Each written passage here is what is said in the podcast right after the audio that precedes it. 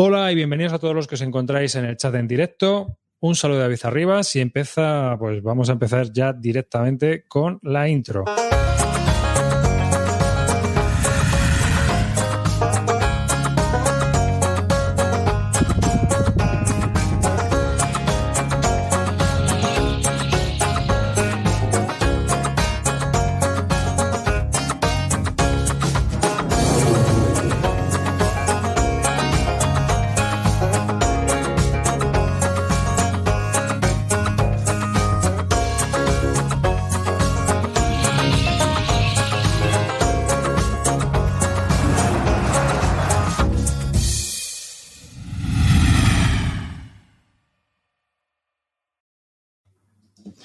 Os recuerdo que tenemos una especie de microblog en esa dirección, en t.me barra pisbélica, donde ponemos nuestras chorradas, nuestras fotos y nuestras tonterías relacionadas con el mundo de los sobrecitos, la muchachada flipada y la muchachada volada. Bienvenidos, muchachada flipada y muchachada volada, a todos aquellos también que se encuentran al otro lado del océano escuchándonos, que por lo visto no son pocos tampoco. Así que un saludo a todos nuestros oyentes nacionales e internacionales. Dale, Río. Pues nada, buenas eh, a todos. Esta otra noche que vamos aquí a intentar contaros todo lo que hemos vivido en estos tiempos guargameros. Calino. Buenas, chavales. Hoy hemos venido dos. Estamos el amigo Clean y yo en la misma sala. Le he invitado con las patillas y hoy somos cinco. Voy a hablar por dos. Y se la cantó. Buenas noches a todos. Esta noche nos lanzamos sobre vuestros hogares como paracaidistas infiltrados.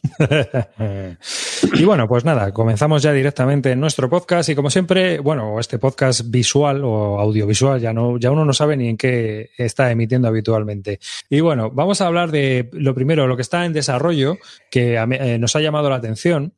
Y mientras lo voy colocando, porque tengo que compartir la pantalla con todos vosotros de este maravilloso juegaken que nos va a contar Río Salido, porque esto es territorio Río. ¿Qué estamos viendo aquí, Río? Esto es el desarrollo de OCS. Un juego, a ver, aquí. No, lo estás ahora. ahora. el desarrollo de un nuevo juego de OCS que es el desembarco de Normandía. Ah, espera, hay, que hay que abreviarlo, es territorio. territorio. Sí, pues esto es un poco lo, es el futuro de, los juegos de, OCS que están en desarrollo, independientemente del nuevo que se va a publicar dentro de poco del, del, Frente del Este. Esto es un poco lo que viene detrás, ¿no? Eh, el de, el de la, el desembarco en Normandía, no solo el desembarco en Normandía, sino que llega a enganchar con el Billón de Rhine, eh, no sé exactamente hasta si se, si se sobre, si se solapa en tiempo, lo que sea, pero vamos, sí, es lleva todo lo que es la campaña del desembarco y la, operación, las operaciones posteriores. No sé yo qué tal se le dará a OCS. Eh, yo lo que vi es una foto de Agustí Barrio que puso en Twitter y eh, una de las cosas que llamaba la atención era la escala. Porque ¿Han cambiado la escala de OCS? No, que la escala es como muy grandota. Es decir, que hay, hay muy. O sea, toda Normandía, todo el desembarco, aquí no hay fotos. No, eso es lo de Manila ya. Eso lo de Manila ya. Pero hay unas fotos en las cuales salían eh, que estaban comentando que, se ve todo el desembarco y la verdad es que la escala es bastante grandota. Es decir, no hay 17 eh, hexágonos por kilómetro, todo lo contrario, sino que hay muchos kilómetros por hexágono. Claro, ten en cuenta que la escala normal de OCS es una ficha por división, ¿vale? Aunque luego lo puedes. A mí me recordó un poco al Sicily 2 que hayan cambiado la escala, porque Sicily sí que es el único OCS que no sigue un poco lo que es la, escala normal de OCS en cuanto al tiempo de turnos y, ese es, un poco distinto. No sé, no sé, no sé. Una cosa de duda. Eh, OCS va de manejar suministro. Aquí en Normandía, en las playas, te llega todo el suministro del mundo de golpe. ¿No? Bueno, a ver, eh, yo he jugado a Sicily, que es el otro juego eh, de OCS que de momento tiene eh, suministro por, por, barco, y tú tienes que mover el suministro. Tienes una serie de, de, puntos de movimiento por mar que están abstraídos, y luego tiene una serie de, de lanchas de desembarco. Y básicamente en Sicily lo que vas haciendo es que vas cogiendo en, tus barcos, ¿no? Eh, traes una, un, los barcos grandes, traen suministro, y con la lancha de desembarco tienes que ir yendo, cogiendo los camiones, o sea, cogiendo las, los suministros, ir bajándolo y haciendo ese movimiento. ¿Esto Eh, qué es? más- La, la- la guía ¿no? Directamente, ¿no? O sea, son 45 mapas, ¿no? Bueno, son cinco mapas, ¿no? Que para lo que es OCS, pues en su línea. No es línea, o sea, que ocupa el tamaño real de- de- del espacio que intenta representar, ¿no? Yo te veo dentro, Calino. Sí, sí, seguramente. No, no dudes de eso. Y luego, y luego lo soltaré, porque no me ha gustado. Eh, no sé, no sé, a mí no, no creo que sea la mejor operación para reflejar en, en Hombre, OCS. obviamente. Bueno. Ya está, ya hemos hablado Lo que sí sé es que de este juego lo llevan desarrollando un montón de años, pero un montón. pero, Lo- bueno, lo, está- lo mismo 10 15, 10, 15 años están trabajando en este. Joder. Está bien, está bien que se centre en un juego en el que no hay nada. Sí, sí, verdad que no haya ninguna operación, Exacto, ni exacto. ningún juego. No, Claro. no No, yo creo que aquí lo más es más interesante todo lo que pasa después del desembarco, que, que sí que refleja un poco, queda mejor en esta escala. Yo no sé cómo, cómo harán con el juego, pero no sería más interesante que empezara ya después del desembarco, porque... Pues, pues Sí, incluso, eh, a lo seguro. mejor el, o el desembarco es un minijuego. Pero esto, a ver, cuando hicisteis la partida del Imperio del Sol, ¿qué estaba gritando todos los veteranos del, en el chat? ¿No habéis hecho Pearl Harbor?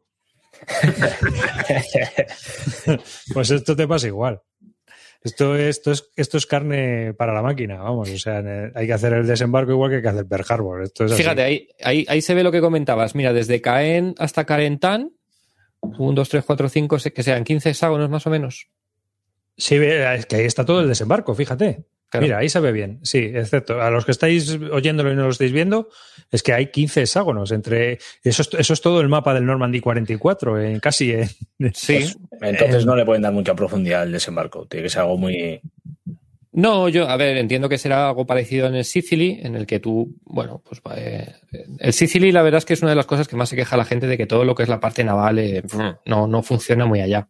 Hombre, es que, eh, vamos a ver, es que es un juego de infantes, Eso tierra. es. ¿no? Entonces, bueno, pues no sé, eh, no sé si aquí harán unas reglas especiales que reflejen eso o a ver qué tal funciona. A mí personalmente el desembarco de Sicily me mola y me lo paso bien, pero es cierto que, bueno, en fin, no sé. No sé, tengo, tengo dudas al respecto de este juego. Bueno, eh, vamos a poneros ahora eh, este nuevo juego que es un no Ok. wargame Hmm. que ha salido por que es el nuevo juego de Mark Calkin, ¿cómo se llamaba este hombre? No me acuerdo. Mark Calkins. Mark, Mark Calkin, sí.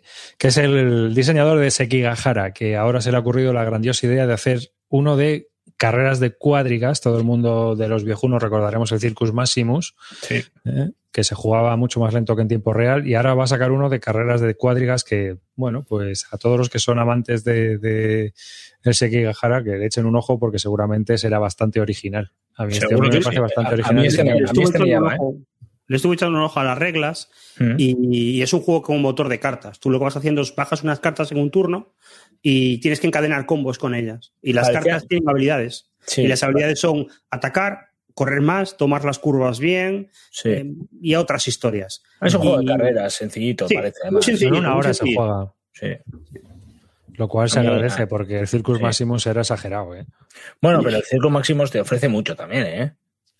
Pero espera, Carino, tú, defensor del, gun- del, Gunslinger. del, Del Gunslinger, ¿vas a defender a la Circus Máximos? Porque es que se- a mí me gusta, ¿qué quieres que os diga? Está bien. Que yo juego una campaña de Circus Máximos, ¿eh? Claro. Una campaña. Bueno, igual para una campaña hay que estar un poco. Un poco, un poco. Sí, pero bueno, una partidilla tú, no sé, ¿no? No me parece una locura. A mí, O sea, tú, tú, tú, tú le metes al de, al de, al de, ¿cómo se llama? Eh, los piratas, Blackbird. el Blackbird, de la misma época, tío. Sí, sí, sí, no. Y el Circus Máximos yo lo he jugado mucho y, y está bien, pero es, es, Sí, es sí, un juego de está, otra época. y está superado, vale, pero bueno, Oye, ¿y no hay un juego de Masqueoka también de. Sí, Chariot. Es de- aparte es de Matt Licott, creo, el de. Sí, es del, del Pandemic. No, pasó sin pena ni gloria, pero a mí me tenía buena pinta. Me parecía que, que tenía buenas ideas. Lo que pasa es que yo no he jugado para saber si luego se desinflaba o así. Claro, es que no no se puede jugar a todo, chicos. ¿Ves?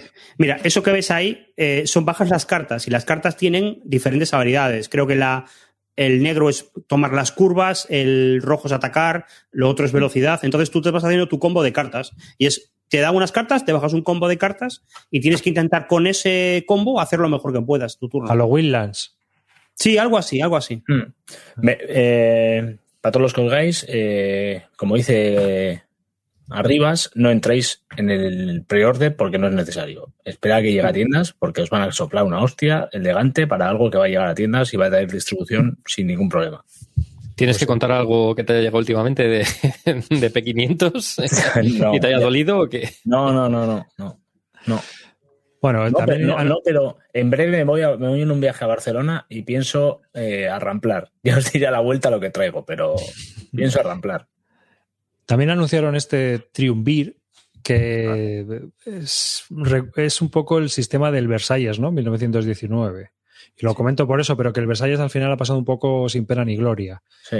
Y, y yo creo que esto lo ha cambiado, porque yo he oído a Mark Herman hablar de este juego, eh, hablar de que estaba haciendo un juego de ser César y de dar golpe de Estado, pero Mm. cuando habló de él no parecía que fuera a tener el, el sistema del Versalles, parecía Ah. que va a ser un juego diferente. Y de, ha debido ser que el Versalles tuvo cierto éxito, aunque a mí me parece que no, pero lo habrá tenido, pero al final lo está haciendo otra vez y lo está haciendo con el mismo diseñador, con... Mm. Con el. Engelstein. Lo que pasa es que Engelstein me cae muy simpático y me cae muy bien, pero no remata. No, no remata. A Lo que digo yo siempre, el Engelstein es el anti-Martin Wallace. Porque Martin Wallace te hace un juego de, de mierda mezclando cosas raras y es divertido de jugar. Y este tío te razona todo, lo explica, tú dices qué razón tienes, qué bien lo dices. Y luego cuando juegas le falta, le falta, Le falta alma. le falta alma al juego. Le falta alma. Le falta entropía. Sí, le falta Yo- otro. Yo no lo he probado el Versalles, pero hablando con gente que me ha contado un poco el detalle sí. del juego, eh, me ha dicho que era de los, de los de ese estilo, ¿no? Del Church y todo eso, el más abstracto de todos. No tiene nada que ver con Churchill y esos, ¿eh? Bueno, que, que comparten un poco esa idea, ¿no? De, de negociación, tal, no sé qué. Bueno. Bueno. a mí por lo que me habían dicho que, que era el más abstracto, el que menos te dabas cuenta o que parecía que estabas viviendo algo o que el tema Sí, estaba sí, más sí. pegado. No es para nada, para nada un juego temático y puede ser de, pues puede ser de, de eso, como puede ser de, Pues- de, de a mí venta de cuando- rábanos. O sea, no Cuando me nada contaron eso dije, "Puf, no, no es para mí. No. porque si es que estos juegos lo gracioso yo creo que es el tema. A mí este, por ejemplo, si, si estuviera bien, a mí es un tema que me mola un montón. O sea, la guerra civil de estos tres tíos apuñalándose, cooperando, Mm. creo que puede dar un, para un montón de, para un juego bastante chulo de tres, de, de cabrón, de puteo, de no sé qué. Pero habrá que ver si está basado, si es un Versalles simplemente cambiando el tema o si le dan una vuelta más. Sí. Con tres jugadores yo creo que tendría que tener un poco más de gracia, porque el Versalles como puede ser más, igual repartes más cosas. Versalles formas, creo, que, aunque no- aunque- creo que eran sí, cuatro, perdona. ¿no? Versailles cuatro, ¿no? El máximo. Solo cuatro. Creo que sí, ¿eh? No sé. Igual no, Pues- igual, igual pueden más. Eh, aunque no tengan nada que ver, lo están sacando con el mismo título, porque es, es una serie que es Great Statesman o algo así. Pero ama- Great Statesman es el misma serie que Churchill y que Pericles. y que Pericles. Y que- Y dice, y que dice Versalles. Calino que no tiene que no tiene nada que ver. No se parecen nada. La de Churchill y Pericles Versalles, tampoco el tienen mucho que Versalles. ver. ¿Cómo? ¿Churchill y? Y Pericles tampoco tienen tanto Hombre, que ver. No, sí, sí, tiene que ver. Sí, tiene que sí, ver. hombre, todo Sí, lo hombre, que es la fase, la fase de debate es igual. Tienes la fase de Bueno, debates, igual. tienes tal, tienes los tracks de tal. Es que aquí no existe nada de eso. Es un juego movido por cartas, pero no existe, no sé, o sea, yo no veo ese- esa negociación, no, no, no la veo, no la veo. No la veo y te digo, el juego es para cuatro, ¿eh? Sí. De una. Sí.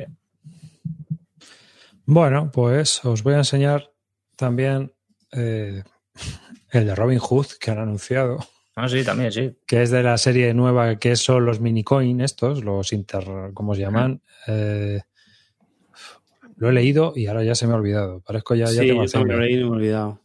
Regular Es- Conflict. Eso, Irregular Conflict. Ah, ICS, estaba, sí. ICS, ICS, sí. Irre- Irregular Conflict System, que es una especie de, de OCS, eh, No, no, de, de no CS, no, de, De digo, coin, de, de coin. coin. de coin ligerito, perdón. Y bueno, pues no, s- ¿Por no sé qué? qué ¿Por tal estarán. El tema de las siglas solo se hace en los Wargames.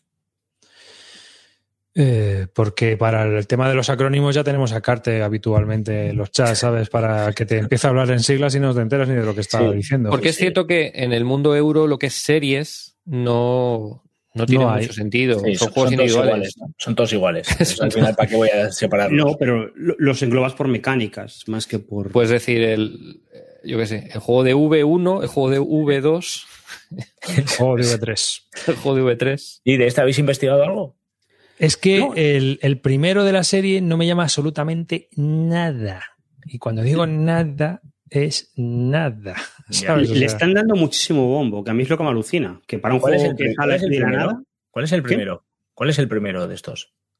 El Red Flag over París creo que, que es de la misma serie. Este Ah, que van a sacar. No, este, el Navagayasa, es el que. Ah, sí, sí, sí, sí. Sí, sí. Sí, sí, sí. Pues lo está jugando Sergio. Ya investigaré yo con eso. El del Red Flag Over Paris es del mismo autor que este, Ah, pero eso es. creo que no tiene, no tiene que ver con el sistema, son cosas distintas. Ah, es del vale, Fred, vale. de Fred Serval, pero no, no comparten mecánicas. Mm. Y por, y por último, pues nada, Masqueoka anunció que iba a sacar el 1800, el Napoleón 1815, que sale por la compañía esta francesa que se editó 1806 y 1807, Sacos, y van a sacar la nueva edición en español, Napoleón 1815, que es una se- serie que está gustando mucho de bloques, eh, operacional eh, ligerito para, para napoleónicos y que, bueno, pues la verdad es que está cogiendo muy buena fama, sobre todo 1806 más que 1807. Yo Sí, de 1807 he leído críticas por, por Yo- la yo- movilidad, que hay mucho barro. Sí, eso es. Yo tengo el 1807. eh, No.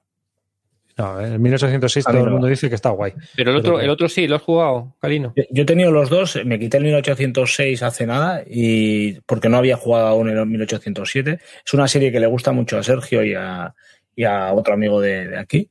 Y a mí no me dicen mucho, la verdad, no me dicen mucho. Yo lo que he leído mucho a Sier, ¿no? Que, que es muy fan de la serie de, de los juegos Exacto. de Victis, de Le, Le Sí, que es una especie de Le Maresot, pero más Sí. sencillo, ¿no? eso es. Sí, es un sistema reducido de esa misma serie. Un sistema más simple, más fácil de hacer, pero para mí se queda flojo, para mí patina. Pero es una opinión personal, porque es lo que dice eh, Arribas. ¿eh? El juego está teniendo mucho éxito y, y está gustando mucho. Y el 1806, de hecho, está- es el primero de una saga. No sé si se hizo con idea o a raíz de que el primero salió también, empezaron a decir a, a buscarle más, más, más juegos a la serie. Pero el, el 6 sí que es verdad que ha gustado mucho.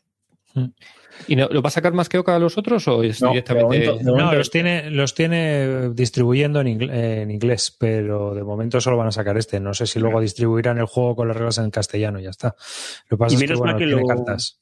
Menos mal que lo saca más que Oca, porque yo creo que el Kickstarter de esto, lo, aunque lo llevaba una compañía, luego lo distribuía a Golden Bell, que son Bueno. unos de estos tíos que, que tienen ahí cristos con los Kickstarter. Pero bueno, si lo Mm. lleva más que Oca, pues al menos los de aquí español llegarán. Sí, sí, sí. Bueno, pues vamos a empezar con lo que ha llegado a tiendas y ya comentamos en un anterior programa que había estaba en el desarrollo un juego que se llama The Battle of Armageddon, ya sabéis, la Tercera Guerra Mundial o el Oriente Medio y cosas así. Y lo vuelvo a traer a colación porque leyendo un poco más está hay gente que está ya reseñándolo y dice que es bastante divertido porque es un free for all. Son de dos a seis jugadores, todos contra todos en Oriente Medio. O sea, se, se lía un pitote gordo, gordo. Entonces, eh, estaban comentando que es un juego bastante divertido. No sé qué tal resultará al final, porque cuando al final esto de los juegos multijugador, muchas veces lo que te pasa es que tú te quedas muy quietecito en un rinconcito acumulando y Mm. llega el último turno, pegas el golpe y ganas. ¿no? O sea que al final muchas veces no sé cómo estará hecho el juego, pero, pero bueno, que está gustando y que a mí me, me llamó la atención cuando vi que estaba teniendo reseñas positivas. Es un juego de Compass Game. ¿eh? Y también para los amantes de los Command and Color, eh, ha vuelto o se ha reeditado la, de la serie de Compass Game Command and Colors Tricorne Jacobiti Rising, o sea, sé, la, la revuelta de los jacobitas, que no tenían nada que hacer los pobres, pero bueno, que los han sacado directamente ya ahí. Así que los amantes de Command and Colors tienen otro título más, que no sé esta serie, qué tal, en, en el siglo XVIII, cómo funcionará, pero me imagino que igual, ¿no? Si al final. Esto tiene que ver con el, los, los que hay uno de americanos también, ¿no? De Sí, sí, hay uno de americanos, el Tricorne. Y yo que es muy sencillito dentro de, lo que, dentro de los Command and Colors. Sí, Supongo que este irá por el mismo estilo. Pero no lo sé. ¿eh? Vamos, guerras de líneas y todo eso. Lo que no sé es si la competencia, el hold the line de los Washington Games está mejor que este o este está mejor que el otro. La verdad, a mí es que son juegos tan ligeros que tampoco me llama mucho la atención. Entonces, Es no- que si ya con tener uno, ligero, ya si te vas algo más todavía, es que ya no sé qué. Bueno, es que ya no es ligeros. ¿Cuántos and Colors te, fal- te hacen falta? Claro. Uno, dos. Y cuando acabas con uno, te compras otro si quieres, pero. Sí, sí, sí.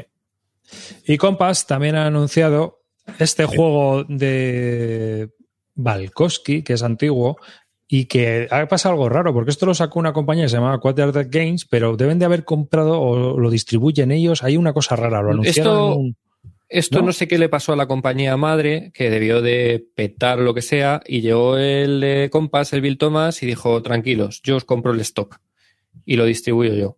Y le ha comprado el stock entero a la compañía madre y ahora lo vende él, ha sacado un Kickstarter. Sí, pero Y- saca el Kickstarter de todo por marketing. Sí, bueno, pero lo vende por Kickstarter y lo vende en la tienda, pero no lo va a distribuir, ¿vale? Solo va, lo, va a lo va a vender él. Ah, no O sea, va a llegar a tiendas. No, no, la única opción que tienes de comprárselo es que se lo compres a él o que lo metas en el Kickstarter. No va a ir a distribución. O sea, que ¿Cuál aquí es no una de las llegar- a cosas no que ser que estuvo- las tiendas se metan en el Kickstarter o te lo distribuyan por algún lado. Porque no además, lo vamos a ver. No sé exactamente cuándo tiró la, la casa madre original, pero tampoco debió tirar mucho y no debe de ser muchas existencias. ¿Y a ti no te huele que después de que se acabe la asistencia esta sacará la versión Compass? Conociendo al pollo. Hombre, sí, sí, el, el tío, el tío va por la pasta a tope, entonces si se vende bien, pues a lo mejor se plantea hacer una reedición. No te digo que no. Comentan en el chat que alguna tienda ya ha dicho que no, ¿eh? Que no le, que no se lo. Sí, sí, no, dejan no, vender. sí, eso yo estuve viendo una, el, el tío este hace unas presentaciones cada dos semanas, Sí, suele hacer un, Hoy una. Pues, con- su- Suele hacer una presentación y el tío habla de todo. Además, mm, es bastante eh, abierto a- en hablando y en quejarse. Sí, y sí, en- sí. Se queja es mucho. Un, es, un tío, pe- es un tío peculiar, la verdad, el Bill Thomas. Y lo estuvo contando eso, que había comprado y que la única manera que iba a ser es comprarlo él y que no iba a ir a distribución. No, tampoco me quedé con exactamente cuál fue la razón por lo que Sí, con- pintó la, la empresa madre y eso. ¿Conocéis el antiguo? Es un juego muy antiguo que sacó también esa misma compañía. Es un juego de Balkowski y también lleva pues, un sistema peculiar como hace él. Lo que pasa es que eh, el desarrollo del juego en su momento no triunfó mucho y sí que te puedo decir que sí que es un juego que está muy valorado por los historiadores porque dicen que el desarrollo, o sea, eh, la investigación histórica que hizo Balkowski para el orden de batalla y cómo se despliega y todo eso que está chapó, que o sea, te sirve como libro para estudiar la batalla, el juego.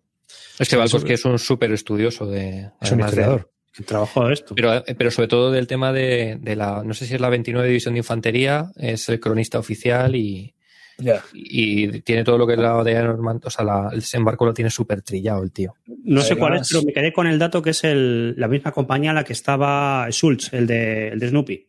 Ah, sí. ¿Ah? Este parece un juego asequible, ¿no? Me parece mucha. No, me parece, es asequible, sí. Sí. Bueno, eh, y Worthington ha mandado a tiendas ya el Magnificent Style el Picket Charket at Gettysburg, que es un juego de Herman Ludman, el de la serie Blines War, y que sacó en su momento por Victory Point Games y que ahora vuelve otra vez a rescatar y sacan a- en Worthington Games, que saldrá carísimo, pero bueno, ya por lo menos si hay alguien que quiere un juego en solitario de la batalla de Gettysburg, se lo puede pillar porque ahora ya está disponible, ¿no? Es un juego solitario y, y ya está. No, así que para aquellos que les gusten, Es un juego sencillito también, no tiene mucha. Yo, yo creo que es un push your luck, ¿eh? que lo que he oído eso, del sí. juego este es que simplemente avanzar por hacer la carga Sí. de piques del tercer día y ver si te revienta o si llegas. Sí, sí, no tiene mucho más, sí. Pues seguramente que cueste 50 o 60 pavos, pues no sé yo, ¿eh? O sea, ahí pongo mis dudas. Pero bueno, esto. Pero este esto ya lleva así. unos meses, ¿eh? Entiendo aquí, ¿eh? Yo lo he visto Sí, ahí, sí, pero como lo vi que estaban haciendo una redistribución y dije, ah, bueno, pues lo, lo anunciamos, hablamos de ello, Bueno. porque no hay muchas novedades últimamente y de algo hay que hablar, ¿sabes? Antes Mira, pero una, cosa que sacamos de esto, que por lo menos las cosas de Victory Point que merecían la pena, poco Están a poco se van rescatándose. reeditando. todas. Sí, sí, por eso lo quería comentar. Que me parecía muy, muy interesante eh, ese tema. Otra cosa que ha llegado y que me ha llamado la atención es eh, la resistencia de Mark H. Walker, que es un tío que suele hacer juegos de tácticos principalmente, y bueno, pues aquí ha hecho una especie de eurohíbrido sobre la resistencia francesa, ¿no? Y que, bueno, pues eh, llevamos eso, a controlamos a la resistencia y pues tenemos que hacer misiones y luchar contra los nazis. Es lo típico. De, de 3 a 5 jugadores. Hay otro del, en, en P500 de GMT también de la Resistencia. In the Shadows. Sí. Que es del tipo este que también está haciendo, que hizo el kit starter de 1979, Revolución, el de la Revolución de Irán, y es el que ha hecho el de Corea del Norte, no Without Motherland.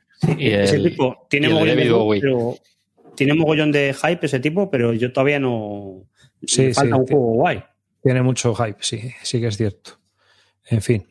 Y la verdad es que poco más ha llegado a tienda que no vayamos a hablar posteriormente nosotros. O sea que de momento yo creo que aquí cortamos nuestras novedades y de esas cosas de las que acaban de llegar o que están en desarrollo.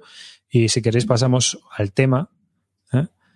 que me gustaría preguntaros que habéis estado Río Salido y Celacanto en la Historicón de San Diego, que nos contéis un poco qué es lo que habéis visto, qué se ha comentado por allí y que, pues eso, que nos hagáis una crónica a todos los que estamos aquí en el chat, en directo, los que están oyendo fuera, los que están viendo el vídeo en YouTube y a todo el mundo. ¿Cómo, qué tal la Historicon? Bueno, lo primero, esto es, es una versión virtualizada, evidentemente no nos hemos ido, ya hubiéramos querido, Roy y yo, habernos ido a San Diego. Eh, es la segunda edición que hacen, hicieron una hace seis meses y se quedaron bastante contentos y han decidido repetir. Normalmente ellos la hacen una vez al año de manera presencial, pero bueno, como fue bien y tal, pues han, han querido repetir la, la digital. Eh, y bueno, pues eh, muy parecida a las Bellota, más que nada porque yo creo que las Bellota eh, eh, fueron asesorados precisamente por la gente que había montado la, la Historicon anterior. Y entonces todo el mundo que haya estado en una bellota, pues es un poco, se ha seguido la misma estructura, ¿no? Eh, muchas, muchas salas eh, distintas, donde cada uno de los diseñadores pues van contando sus diseños, te enseñaban juegos, te enseñaban a jugar, había charlas eh, organizadas entre distintos desarrolladores, etcétera, ¿no? Entonces, bueno, una experiencia bastante, en ese sentido, bastante similar a lo que fueron las bellota aquí. Sí, algo por el estilo. Eh, realmente era como, como las bellota, pero lo que tú decías, en vez de explicarte el Imperio de San Río Salido, pues te lo explicaba Mark Herman. Y eso siempre tiene un valor añadido. Y por el resto, pues eso, yo tampoco me puedo conectar mucho porque el fin de semana me viene mal, pero me apunté a dos, tres conferencias y fui picando y, y bien, bien, muy, muy entretenido. Mm. Eh, sí que decías tú que se notaba que había un poco menos de, de efervescencia, de, de Yo- rollo de que. Sí. Es, es una cosa que estuve hablando con, con Paco, con Paco Gradaire, que hizo dos presentaciones precisamente de, de sus juegos del, El del Curio. Cuyus y el, el Planta, Planta Genet, el, el que va a salir de, del Levian Campaign. Y lo, habla- lo comentaba con él posteriormente diciendo que él, como, como host o como presentador, había notado un entorno mucho más frío, en el que la gente participa mucho menos. Que prácticamente nadie hacía preguntas, que te, costaba mucho que la gente dijera algo. Y, y yo es una, es, es una impresión que comparto, ya no, yo, no di ninguna charla, pero de, de haber estado de oyente en las mismas. Estuve, por ejemplo, en una que estuvo Volco intentando hacer un juego coral participativo del, Nevsky y nadie decía nada, nadie quería decir nada, nadie quería salir y decir, venga, ¿qué harías tú? ¿Qué harías tal? Nada. Eh, Mark hizo una de Imperio del Sol, tío, y preguntaba, venga, ¿y ahora qué haría el japonés? Nadie decía nada. O sea que sí que es cierto que no sé si por, por un tema cultural o a lo mejor porque impone, ¿no? Que mm, decirle algo a Mark Herman o a Volco o, o simplemente que en España, pues no sé, tenemos más cara que espalda. Pero es cierto que mi impresión es que fue mucho más cooperativo y mucho Porque más somos unos cabrones que no queremos más que ver Pearl Harbor. Mucho más interactivo como fue las, las Bellota, en ese sentido. Ta- también la diferencia de edad, porque yo supongo que en la SDSCon la, la gente tenía una media de edad de 60 años, 50 y pico 70. años. O Y 70. aparte, aparte que también hay varias, ¿no? En Estados Unidos igual ya tienen unas cuantas de estas, ¿no? Sí, Pero virtuales yo creo que esta ha sido la que mejor se lo ha montado. Mm. Y eh, ahora creo que iban a tener ahora ya la primera física, que iba a ser la de la de Consing One Expo. Estuvo hablando el, el organizador de esto, ¿cómo se llama? Bueno, sé que está ahora trabajando también en Compass. Eh, ahí, el de, joder, es el diseñador del, del el Russian Campaign. Bueno, no me acuerdo ahora el nombre. Adam. Ah, pero el diseñador. El diseñador, el diseñador. Eh, Tenía que estar mayor ese hombre, ¿eh? no, pues el diseñador, el, el que hizo luego el desarrollo de la segunda versión, no sé qué. John es el- Crank. El John Kranz, ¿vale? Que la organiza John Kranz, que ese debe ser el que el, el dueño, bueno, no dueño, o el, Es el editor. de- es el, el es el editor. Xavi Garriga de Compass. Eso es. Y también es el que organiza eh, Consing Wall y tal. Bueno, Sí. y estuvo contando que ellos iban a ser la primera que se hacía física y me sorprendió porque ellos eh, tienen 300, eh, dijo que 300, 350 visitantes físicos y que era de las más grandes que había. Y dije, joder, pues tampoco estamos tan lejos aquí en Las Bellotas en cuanto a número, ¿eh? La mitad, ¿no? Más o menos. Un poco Eh, menos. Pues yo- no me suena que fueron 200 en las, las bellotas presenciales, no, ¿no? no. Algo así. Hmm. Bueno, y en cuanto a cosas que me llamaron la atención de cosas que se presentaron, pues bueno, eh, me moló mucho la presentación de Mark Herman del Imperio del Sol, pues, pues, bueno, pues un poco por el mito a lo mejor, por el tema mitómano que te esté contando el, el diseñador y poder participar y hacerle preguntas. Se rumorea que el martes lo mejoramos. Eh, y luego de cosas así que se presentaron, que se hablaron, me llamó mucho la atención un juego de, de, de, de Jensen, de, Chad Jensen, ese, eh, Downfall of the Third Reich, eh, que lo estuvo presentando, evidentemente no Chad Jensen, el pobre que ha fallecido el año pasado, lo estaba presentando eh, John Butterfield. La historia de este juego es bastante curiosa. Eh, John Butterfield eh, era amigo, porque además era, vivía cerca de, de Chet Jensen, y solía ir mucho a su casa pues a, pues jugar, a, hablar de sus diseños, a ayudarse uno al otro en temas de sus diseños. Y Butterfield contaba que siempre que iba veía este juego y decía, joder, tío, enséñame este. Y decía, no, no, no, esto hasta que no esté terminado no te lo voy a contar. Eh, otro día iba, oye, cuéntame este. No, no, es que todavía está sin desarrollar. Bueno, y cuando falleció, pues hablando con la mujer y eso, dijeron, oye, mira, esto está en el cajón, pero es que está terminado prácticamente, ¿no? Eh, Chad ha trabajando mucho, parece ser que Chad Jensen era un tío súper meticuloso y hasta que no tenía todo, todo, todo, todo cerrado, no hacía, no presentaba el prototipo a la editora. Y tenía el juego ya prácticamente cerrado, tenía las cartas hechas, las, las temas de ayuda, todo el tablero, todas las fichas, etcétera.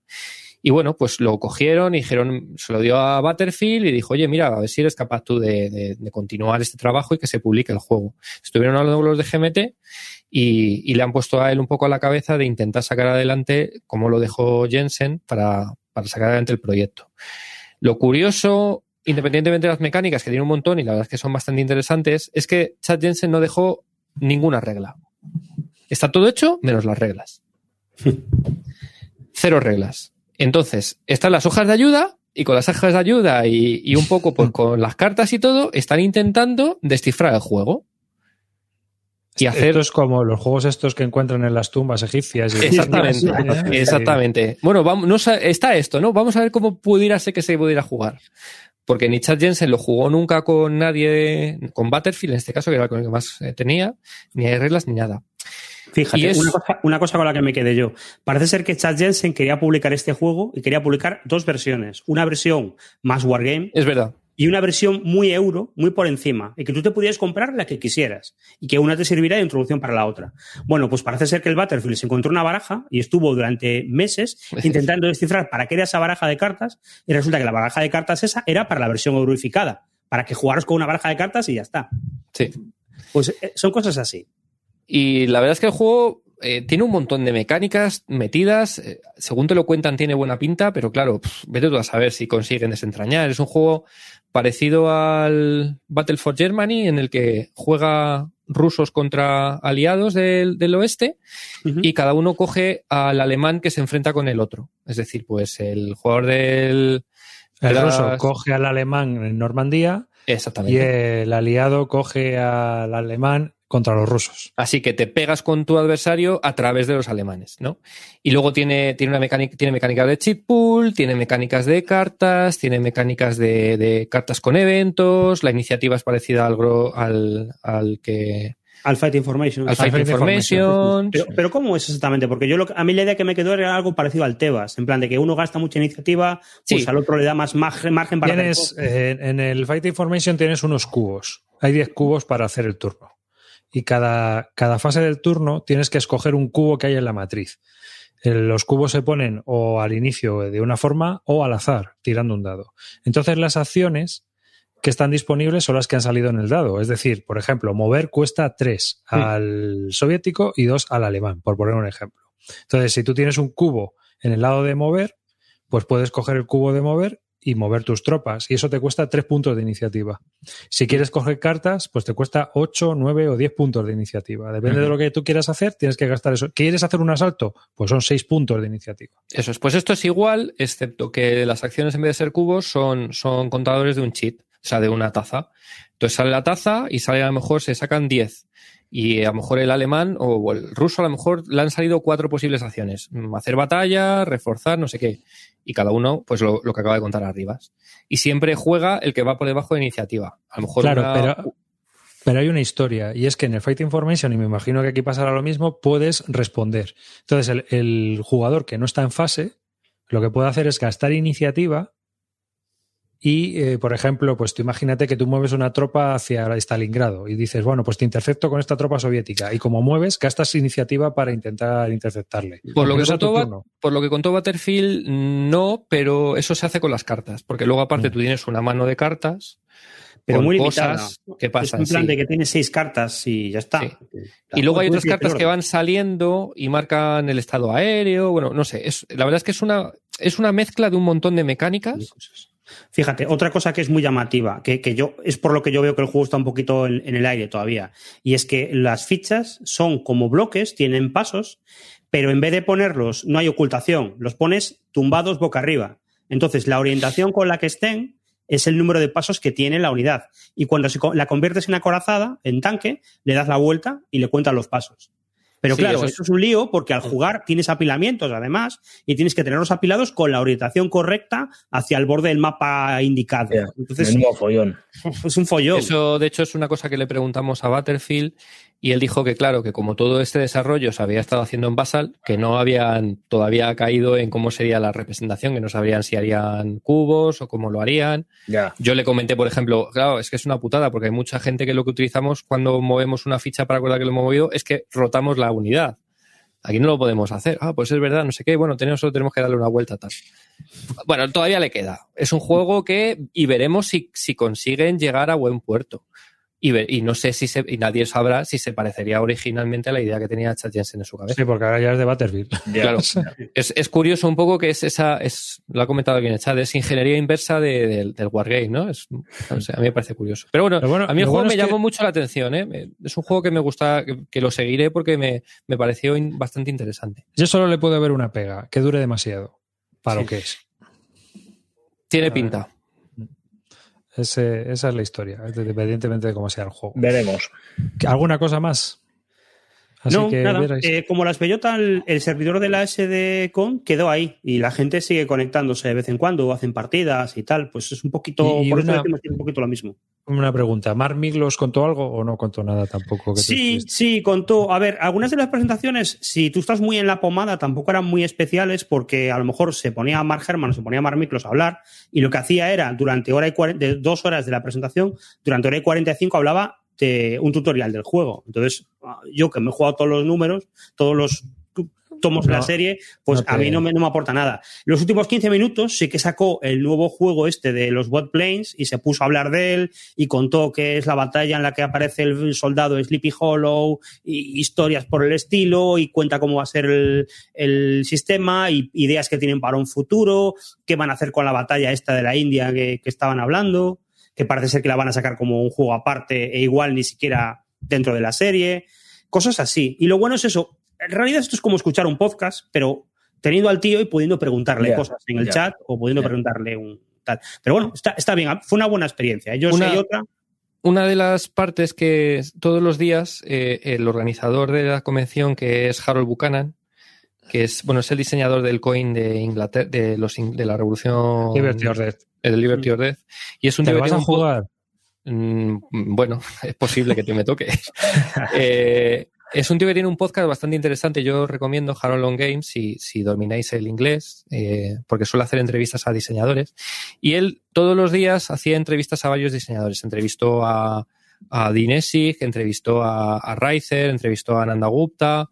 Eh, bueno, hizo bastantes entrevistas. Y esas sí que las va a colocar, las va a colgar en YouTube y en el podcast si queréis ver un poco de cosas que fueron parte de la, de la SD Historicom. El resto de las sesiones no. La de GMT, por ejemplo, sí que se grabó. Sí, eso sí, a quien tiene interés, que es, es interesante, que es el, el sermón de, de Jim de GMT hablando del Estado, de cuánto dinero tenemos, cuánto no sé qué, cómo vamos a crecer, qué estamos haciendo, a qué estamos dedicando el dinero.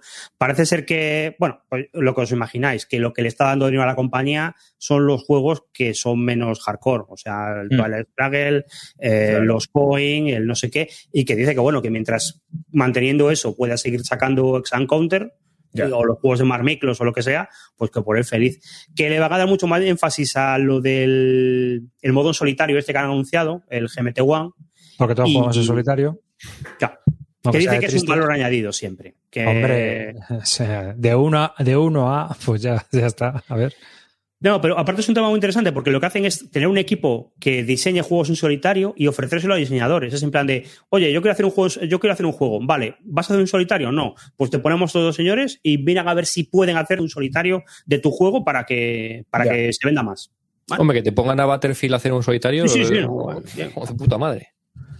Bueno, y, no, y, y, no, tengo que decir que no voy a admitir que me dormí en la presentación de Paco Gradaile del Plantagenet. porque eh, las horas, las horas eran un poco, un poco peligrosas. Y me sí, las horas eran peligrosas porque aparte era Estados Unidos, pero no es Estados Unidos. No, costa, costa de San Diego. Era costa oeste que vamos. Cuenta, un poco más cuenta, en Australia. Río, cuenta eso que nos contaste de, del recreacionista. Ah, bueno, es una, es una anécdota de, de Dinesi, que Dinesi que es el diseñador de los OCS, BCS, TCS, todos estos juegos, que le entrevistaron, ¿no? Y bueno, contaba un poco su, las historias y él decía que era, él era recreacionista y, y además estaba en el ejército, ¿no? Y eh, bueno, pues eh, una vez fueron a, a, Gettysburg a hacer la representación explica, de Gettysburg. Explica que es recreacionista, que igual mucha gente no sabe. Igual se Bueno, pues es la gente que se, que, se, que se viste de la época y va a participar en, en una representación de la batalla, ¿no? Entonces, bueno, pues él se fue allí con la mujer, desde Illinois, 14 horas de coche, hasta Gettysburg, tal, no sé qué. Y el día antes de la batalla, pues dijo a su mujer, oye, pues vamos a cogernos, nos acercamos tú y yo, echamos un vistazo, un poco de turista familiar y tal, no sé qué. Cogió, se fue a la mujer a ver el campo de batalla. Y cuando volvió al campamento que tenía ahí montado, le montaron un pollo, diciendo que eso un recluta no podía hacerlo, salí sin permiso, no sé qué de la guardia. Y dije, os metéis el recreacionismo por el culo. yo, no, yo ya estoy en el ejército de verdad como para aguantar esto. Y dice que eso fue su última recreación. y después de eso se dedicó a los Wargames. Y vendió el traje. Y el fusil. Pues nada, yo terminamos aquí con la Storycon SD. Eh, ¿Os apuntáis a la próxima online o no? Esta Sí. semana hay una en, en Italia. En Italia, Ah, sí, sí, es verdad. La, Federación, no lo Intera- comentó. la Federación in- eh, Italiana de Wargame. También me ha apuntado. La, la Federación Italiana de Flipaos. Sí. Muchachada flipada. Muchichadi Flipadini. ¿Tiene algo que ver con ello nuestro amigo Marco? Eh, Marco está, claro, por supuesto. Está, está, pero es algo sí. de la organización. Pues me suena que no es de la organización, no sé si de la organización de esto, pero él está en una de las asociaciones de, históricas también de Italia y bueno, él me ha dicho que va a estar. Porque me dijo, oye, voy a ir a esto. Y digo, ah, bueno, yo me apunto, que es gratis. Bueno. yo, yo entré en la web y tienes ahí para seleccionar el idioma en el que vas a verlo, Sí, eh, sí, sí, sí. eres, Y va- pa- Ah. Paco, por ejemplo, Paco Gradaile va a hacer presentación también del, del Cuyo Regio, lo va a hacer y no sé, Paco, en qué lo vas a hacer, pero no sé si dominas el italiano, pero bueno. Me gusta la denominación de Caco Cucu. Bambini Flipadi.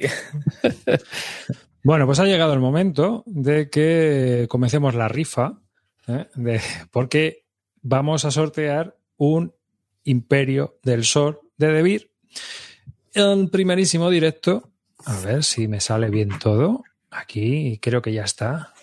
¿Eh? ¿Se ve o no se ve? No estoy yo muy seguro. Ahí está. No, pero yo ya lo tengo aquí al lado ¿eh? para ir indicando que ya estamos on fire, ¿no? Ya se empieza a poder eh, comprar tickets. ¿Y cómo se compran los tickets? Pues muy sencillo. Ahí abajo lo tenéis. ¿eh? Ponéis eh, cerrar admiración, ticket, espacio y el número de tickets que compráis. Ahí se pueden comprar mil si tenéis puntos del canal. Es decir, el que más puntos del canal tenga, más tickets puede comprar. El que sea suscriptor tiene un bono de los tickets. Esto va así. Así que, porque al final esto es Twitch y aquí hay que suscribirse, macho. Que esto hay que mantenerlo. Hay que comprarle una ca- webcam a Calino. Ya, se acaba de romper la mía, o sea que mañana a comprar. ¿Qué os vais a, qué vais a meter en mesa? ¿Qué os habéis pillado? A ver, Calino, tú que. Yo, mira, ahora mismo desplegado en mesa tengo el Dien Bien Phu, que lo he jugado, bueno, he hecho una primera introductoria con, con Río y luego nos ha sido imposible jugarlo más. Y sobre todo, me ha, quedado, me ha dejado súper buena impresión este juego y lo quiero jugar más. Creo que alguna vez os he hablado de él, el Stonewall's, Stonewall's Sword. Es un juego de revista que es, dentro de los juegos de revista, es un juego ya un poco más complejo y sesudo, no mucho, pero con unas decisiones muy chulas, muy, muy, muy bonitas, muy, unos detalles muy curiosos, que crea otra, una serie que viene de, esta, de este juego. Se ha creado una serie de juegos que ahora mismo está formado por tres. Otro de los juegos es este de aquí, Thunder de Ozars. Y este todavía, este me acaba de llegar, no lo he llegado a desplegar, pero quiero jugar a toda la serie. Quiero jugar los tres juegos de la serie Y, y, me, y por dos duros tenéis unos juegos que es una, burrada de Revolution. ¿Sabes, están encantando. Calino, que de este sistema hay un juego de GMT de la guerra franco-prusiana? Sí, pero ya ¿Eh? no me voy a meter en eso. Vale, vale, te lo digo porque es una cosa que yo no, no sabía que vi el otro día y es el Tenemos Aténicos Metz, es el mismo sistema. Es llevado a otro mundo totalmente, guerra Eh. franco-prusiana y, y yo creo que lo edita, está editado por GMT. Pues como lo tenga Snafu, igual me lo compro. Así te lo digo cuando vaya a Barcelona. Oí cosas buenas de él, ¿eh? Oí cosas buenas. Sí, no, no, sí, es que el sistema yo creo que vale para para- se puede implementar en muchos, en muchos conflictos diferentes este sistema. ¿eh? Yo creo que de hecho no sé por qué no hay más similares, porque me, a mí me ha dejado. Sí, similares hay. Lo que pasa es que, bueno, es lo que hemos comentado arriba yo y yo alguna vez, que este sistema está bien. Lo que Mm. pasa es que cada juego es de su padre y de su madre. Porque luego al final este juego, el Stone Wars War tiene cosas diferentes del Thunder, tiene cosas diferentes del otro. Sí. Luego hay uno de la guerra franco-prusiana. Entonces es un cisco. le falta un poco de mm, concentración. Pero Eh, tampoco te piensas tú que tiene unas diferencias muy grandes, joder. O sea, no, no. diferencias sutiles, como, como si te. Bueno, vale, no es comparable con, con grandes campañas, que te compras uno y tienes la misma serie para jugar con las mismas reglas. Evidentemente no es lo mismo. Pero yo creo que sí que. No, Sí no hay tanta diferencia, no hay tanta diferencia, pero les falta, como las reglas no están muy bien escritas, porque las reglas son en blanco y negro, casi sin imágenes y tal, Mm. eh, no, te, no, hay, no hay como en grandes, grandes campañas que hay un reglamento exclusivo y luego un reglamento de cada juego, sino que está todo mezclado, pues Mm. lo hace todo mucho más, mucho más difícil de ver. Entonces, yo creo que, que si hubieran tenido un buen editor, podrían haber tenido posibilidades de haber tenido una serie bien chula. Estoy de acuerdo. Estoy de acuerdo. Y mira, y mira que acaba de morir el diseñador de los mapas, pero a mí también yo no soy, no me gusta el diseño de esos mapas tampoco. No, a mí tampoco mucho. No me gusta. Pero bueno, eso ya también. pues, Sí, sí, va con una pero bueno, que ya puestos, ya puestos a hacer una serie chula, pues ahora que ya no está el diseñador de los mapas, pues podrían agarrarlo de los cuernos y hacer todo. Hmm. Sí, estoy de acuerdo. Estoy totalmente de acuerdo. Eh, ¿Tú, Río, tienes algo puesto ahí en mesa o no?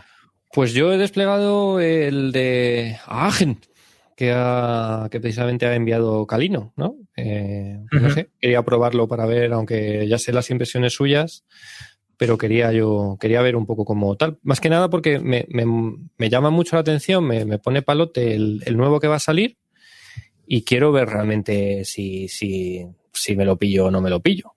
Así que nada, tengo desplegado el de, el de eh, bueno, el, Holding Line Agen, eh, lo he empezado a jugar ya, he desplegado la campaña y, bueno, no sé, en las mecánicas, a ver, no lo he podido jugar todavía porque solo he jugado un turno, bueno, ni siquiera un turno, estoy todavía en el primer turno. No le he visto todavía las costuras que le ha visto Calino, pero es de verdad que, que por lo que he leído en las reglas y de momento pinta bien. Sí, O sea sí, que- sí, sí. A mí me, a- eh, yo te digo que las, yo lo he disfrutado, ¿eh? No, no, no. O sea, no os engañéis, que yo no, no sé si os habéis llevado todos la impresión de que a mí el juego no me ha gustado. No, no, no, no. Que, eh, yo lo que, en principio, yo por lo que contaste, dijiste que era buen juego, lo que pasa que había una serie de tema muy dado al azar que no te encajaba. Claro. Exacto, Sí, sí, exacto. sí, sí, yo eso lo entendí perfectamente. Lo que pasa es que a, a mí me dijo Jorge, pues míratelo de todas las maneras porque para solitario va, va muy bien. Digo, ah, Pero yo, bueno, yo lo estoy jugando, yo lo he desplegado para jugar en solitario. Y bueno, pues es lo que tengo montado en casa. Y luego digitalmente sí que le estoy dando a bastantes más. Hmm.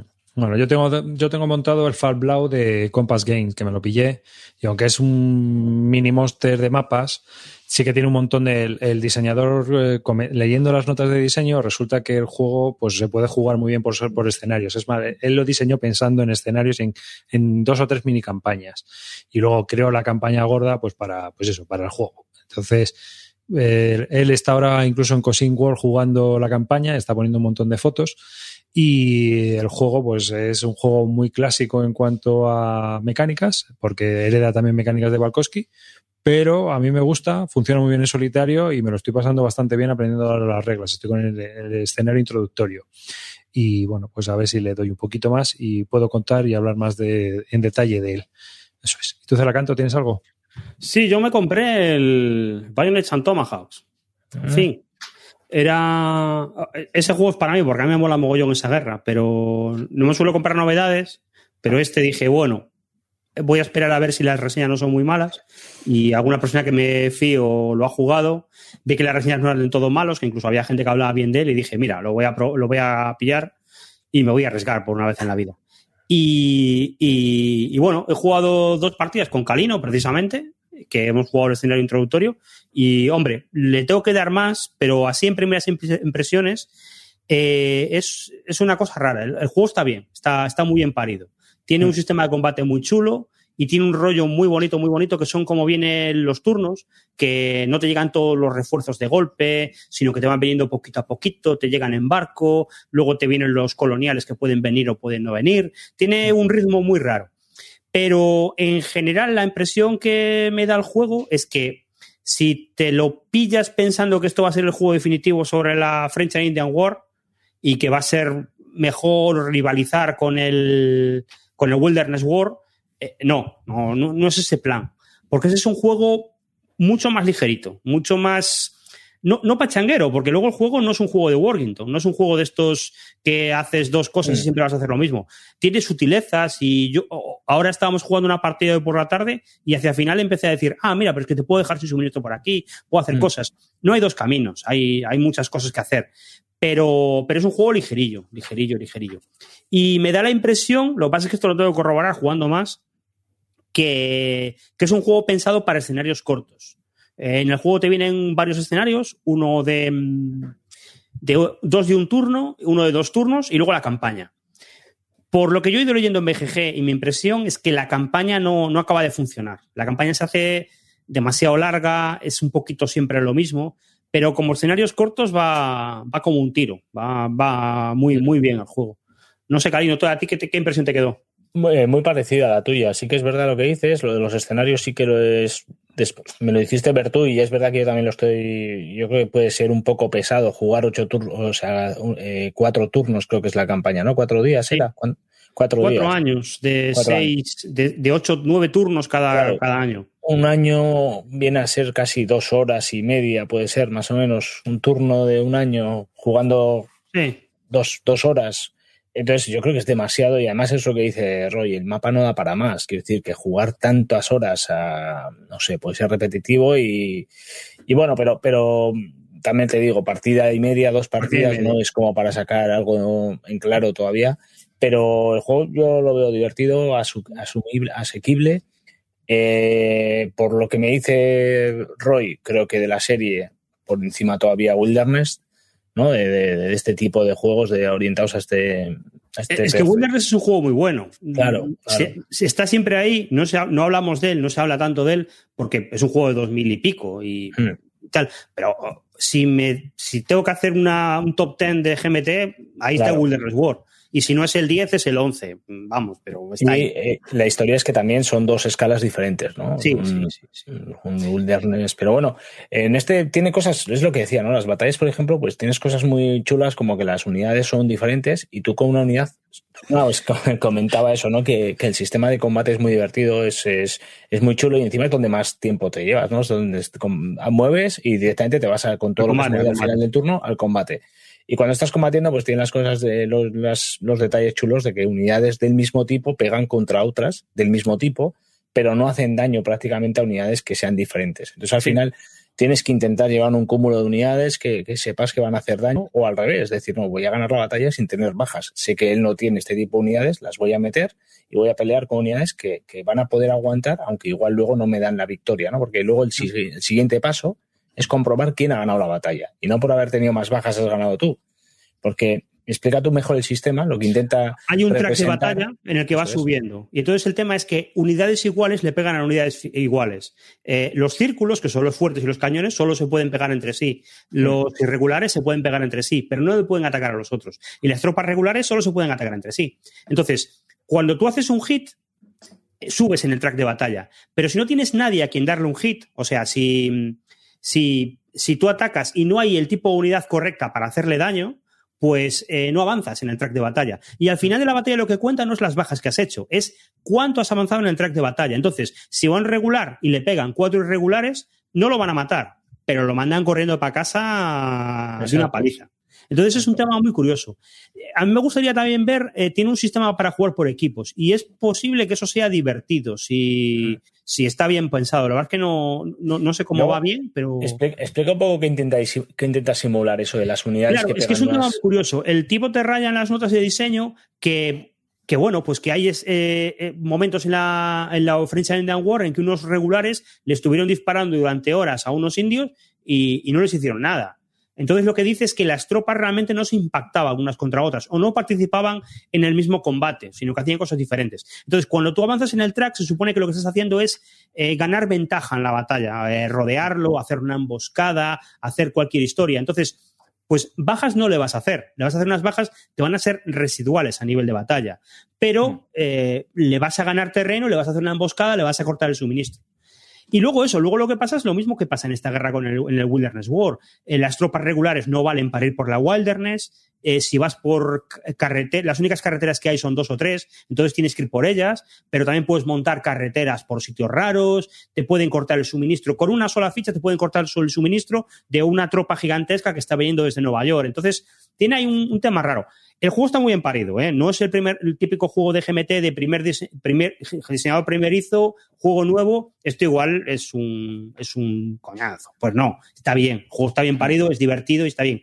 No sé cómo funcionará la campaña. Yo creo que no va a ser, no va a funcionar también a ese nivel. Pero para echarte una pachanga de una tarde o así, de un par de, de un turno, dos turnos, yo creo que, que funciona bien. Pero eso, bien. Eh, dime, Río. Eh, ¿Le ponéis por delante al Wilderness y con el A Few Acres of Snow?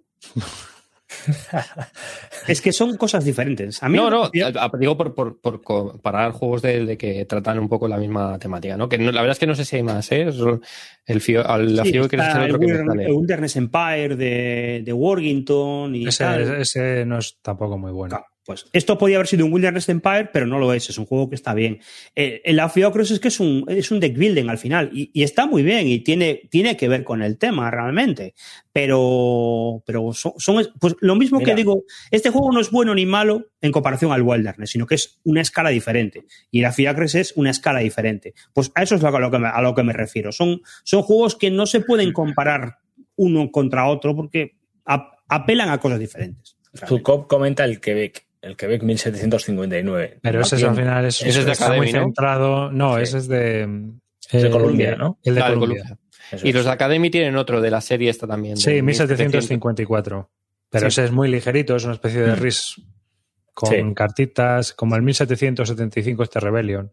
Sí, yo tengo el, yo tengo el Rebellion.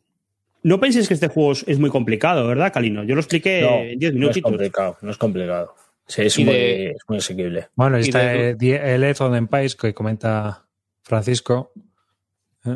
Y, Ah. de, y de duración, no que de campaña, sino de uno de los escenarios. Pues un turno lo hemos acabado en dos orillas. Dos orillas.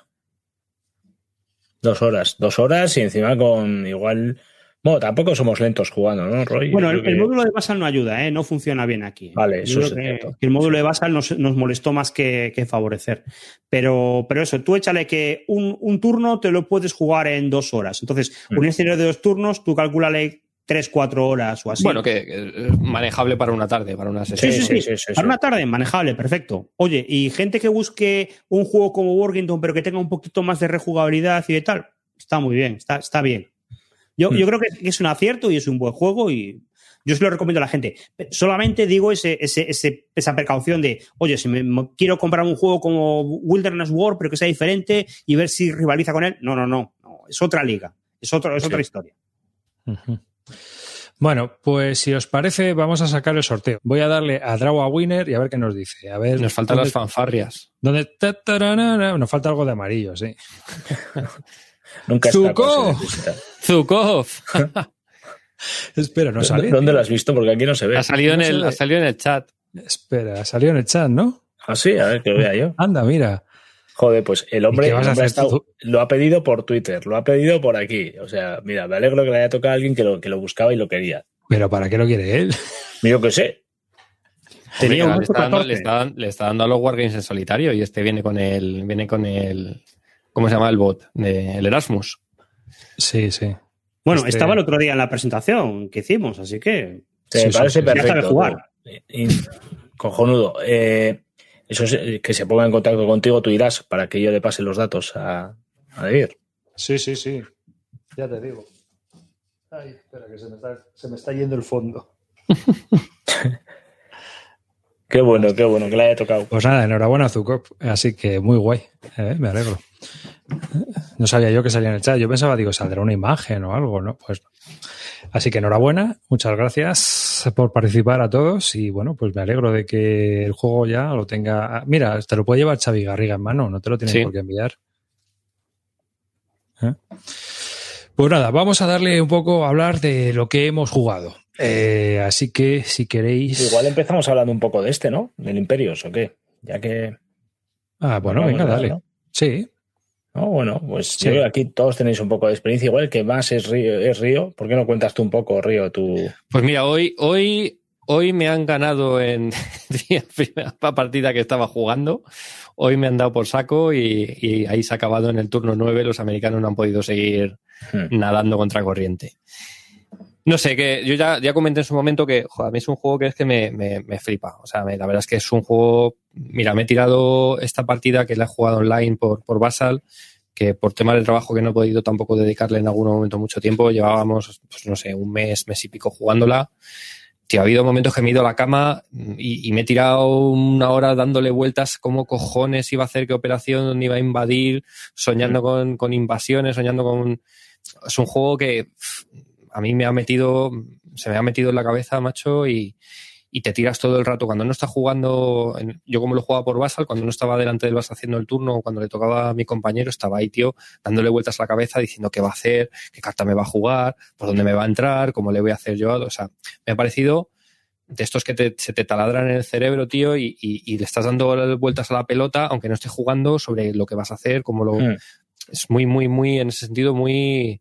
¿Qué muy dirías? com- Yo, yo, por ejemplo, una de las cosas que hay que tener en cuenta, el otro día cuando hacíamos la explicación lo hicimos con el mapa completo. Yo cuando empecé la primera, la primera vez a jugarlo también me lo explicaron con todo el mapa. Y sin embargo me puse a jugarlo con Roy, nos pusimos los dos en el mapa pequeñito, la introducción que te viene de Sí, el, el South Pacific. el South Pacific, que también lo trae el Debir. ¿Eso lo trae la edición original de Sí, GMT? Sí, sí. La, la- la última edición, sí, la primera no la traía. Es un juego que vino la C3i. En la reedición que hizo eh, GMT última ya lo traía y la de Debir lo trae también.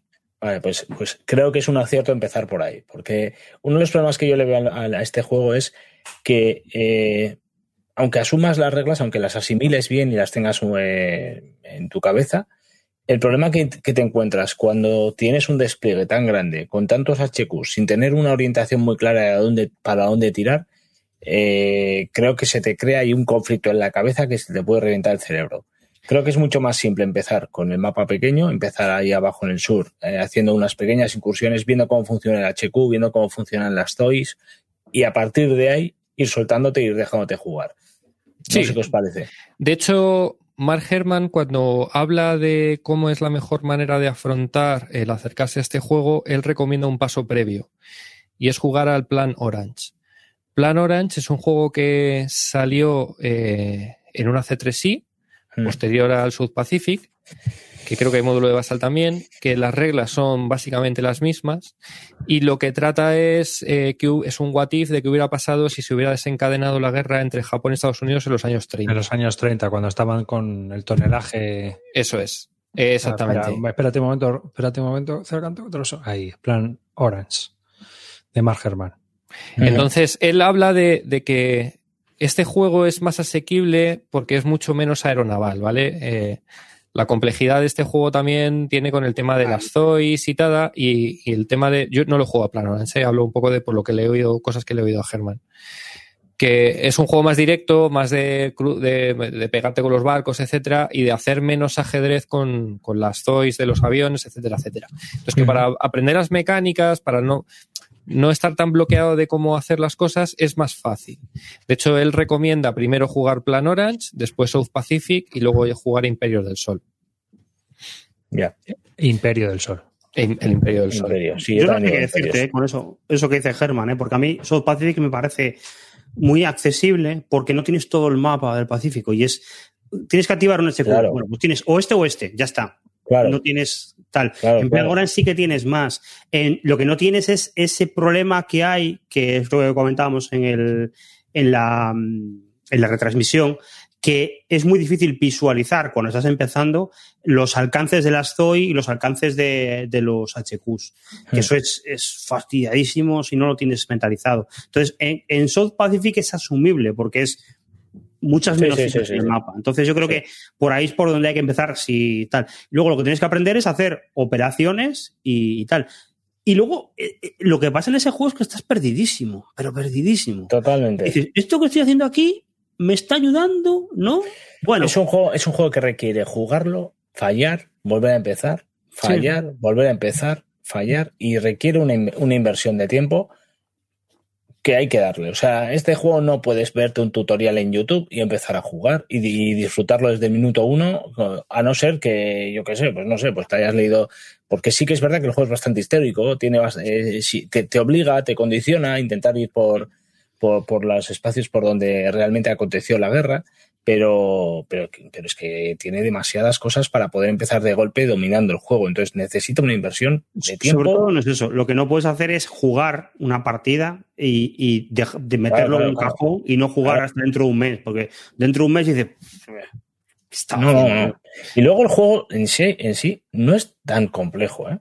Bueno, es lo que decimos siempre, que no ayuda el manual. No. El manual Este, está. este manual es con una, con una nueva redacción. Es que a, a mí, Germán, y es una cosa que he oído ya mucha gente, que todo el mundo mantenemos impresión, que Germán no es un buen eh, redactor de manuales. Será muy buen diseñador de juegos, pero Ya, desde pero- luego Pero eso manuales es fallo no, de Germán, no, es bien. fallo del editor. El problema de, yo creo que esto es que Germán redacta sus manuales sobre todo para, para gente cuando ya juega torneos, que y no se puede tocar nada, no, no lo sé. No sé cuál es la razón, pero desde luego el manual, tanto este como el For the People, por ejemplo, son manuales, tío, Es que, hacen el juego más complicado de lo que son. en la retransmisión decía Roy, se puede dejar el manual, como lo ha hecho él, para todo aquel que tenga la consulta, la duda, tal, porque, porque lo controlan o lo que sea, se puede dejar ese manual, pero se puede hacer un manual también añadido, una- un- que, que- que ayude a acceder al juego. Uno aprende a jugar. Claro, es que es lo que realmente eh, pasa con este juego, es que te cuesta muchísimo encontrar las cosas, te cuesta muchísimo saber eh, interpretar y te cuesta llevar un orden según estás leyendo. Entonces, al final son muchas cosas las que condicionan la forma de aprender a jugarlo y yo creo que mucha gente se puede llevar el tortazo de comprar este juego creyendo que, que, es un juego muy eh, asequible porque, porque No. necesita un esfuerzo que muchos juegos no, no, no lo requieren. O sea, este juego requiere un esfuerzo primero de aprendizaje y segundo de inversión, de jugarlo. Eso, y luego, si llegas a eso, pues tienes cosas como lo que le pasa a Río, que, que, que- que es un juego muy bueno, que tiene, que es del 2005, si no recuerdo mal, o sea que ya tiene un- una dilatada trayectoria, que todo el mundo lo halaga y que tiene un, pues un montón de premios y de, y de menciones porque el juego realmente es bueno, pero tiene, requiere eso, requiere eso. Una de las cosas que se está comentando en el chat, y es verdad que, lo- que es un juego que no sé si lo necesita o le viene como anillo al dedo, es un sensei. Alguien que te coja y te diga, mira, o, o aunque no te lo diga directamente, pero que él coja un bando y te empiece a dar de hostias, como ha sido mi caso, y, y- y te, y te enseñe un poco cómo se hacen las cosas, cómo lo hace un jugador competente, ¿vale? Y poco a poco, un poco aprendiendo de cómo lo está haciendo ese jugador competente, de las cosas que hace, tú también ir aprendiendo a intentar copiarlo, ¿no? Entonces, bueno, eh, en- que te coja un tío que sabe y se coja el japonés y tú empieces a jugar con el americano y te Mm. empieces a, a pegar, a pegar, a pegar. Y lo bueno, por ejemplo, del americano es que al principio está muy limitado, por lo cual tiene pocas posibilidades estratégicas al principio, por lo cual es más fácil asumir las, tomar las decisiones, porque no hay mucho donde elegir, ¿no? Creo que es mucho más complicado jugar como japonés de inicial. Entonces, que te coja alguien que juegue contigo, que te va a dar una paliza que te va a ganar seguro. Pero de esa forma vas a ver un poco qué es lo que es la motivación de cada una de las operaciones que se hacen. Y es verdad que luego, cuando empiezas a jugar y empiezas a intentar hacer cosas, dices, voy a intentar hacer esto. Ah, mierda, no puedo porque necesitaría haber tomado este punto. Hmm. Voy a intentar hacer esto otro. Ah, mierda, no puedo porque no tengo un barco aquí. Voy a hacer esto otro. Ah, no, mierda, porque hay un, un avión aquí que me está dando por culo. Y eso es lo que te va haciendo que tú aprendas las cosas que son importantes, los sitios espacios que son claves. Y dices, joder, pues tengo que tomar esta puta isla que está en el medio del Pacífico, ¿no? Y te da un poco ese sabor histórico de decir, ¿por qué los americanos invadieron Taragua y murió tanta peña por un trozo de, de tierra quemada y volcánica que no había nada? Joder, porque necesito ese puto sitio para poner mis aviones y hacer el... ¿No? Entonces, Un puente es el aéreo. tipo de cosas, exactamente, es el tipo de cosas que vas aprendiendo según empiezas a jugar y te frustras porque no puedes hacer porque te faltan esos espacios clave, ¿no? Entonces, más que alguien que te empiece a contar y diga, mira, es muy importante que tomes esto, es muy importante que tomes Midway y que defiendas esto. No, empieza a jugar, date una hostia contra ello, date cuenta de que no puedes lanzar tus ofensivas porque te falta poder mover tus Mm. aviones con tranquilidad y estás aprendiendo que ese sitio es importante y a la siguiente ya lo tendrás en cuenta, ¿no? Y luego, otra de las cosas que tiene el juego, que a mí me gusta, es que todas las reglas que tiene tienen una- un significado, un- una, una lógica. O sea, te- no son reglas, las TOY no son, no es una regla que se ha inventado para darle una diversidad al juego. Es, es un relato histórico de que realmente los aviones tenían una necesidad de estar en un espacio y que ese espacio, si no tenías aviones rivales, era dominado por ese, por ese espacio aéreo. Entonces, eh, todos esos dos detalles, los conflictos que hay entre, entre las unidades navales y las unidades terrestres, o eh, dentro del propio ejército, que también viene simbolizado en el juego y que, y que es una rivalidad bastante chula representada en el juego, también pasaba en la, en la guerra. Detalles muy pequeños que, que hacen que pues, pro- tiene profundidad, porque al final le añaden esa profundidad y esa dificultad al juego, pero reflejan un poco más, te van metiendo más en lo que realmente pasaba en este conflicto y, y para mí lo hace, lo hace muy bien. Yo, después de darle aceite, ahora le voy a dar un palito. Suelta. a mí es un juego que me, me gusta mucho por, por no sé por qué, pero por lo que me hace pensar en él cuando no estoy jugando y, y- y me mete, ¿no? Pero siento que creo que da lugar a ciertas cosas un poco gameis, ¿no? Que ¿Cómo es qué? el- A mí, por ejemplo, eh, el tema de que tú puedas paralizar un stack entero enorme japonés mandando un, un destructor a que muera, pues no le veo mucho sentido histórico, ¿no? Entonces, eh, es cierto que creo que tiene, cuando juegas a lo mejor con gente súper, súper, mm, que tiene muchísima experiencia esto, da pie a hacer ciertas cosas un poco anhistóricas eh, para sacarle todo el rendimiento al, al juego, ¿no? Creo que, que es un juego que puede tender al culodurismo en ese sentido. Cuando lo juegas con una persona que está a tu nivel o tal, cojonudo. Pero eh, creo que le pasa lo mismo al For the People, por ejemplo que puede tender a, a las Mm. tácticas game y culoduristas, ¿vale? Cuando ya pasas un nivel. Es un, es, vas a tardar muchísimo tiempo en ver eso. Yo, no, vamos, estoy lejísimo, ¿no? Exacto. Pero creo que tiene Esto algunas cosas de ese sentido, mm, ¿vale? Si algún día llegáis a eso, es que el juego lo habéis amortizado. Sí,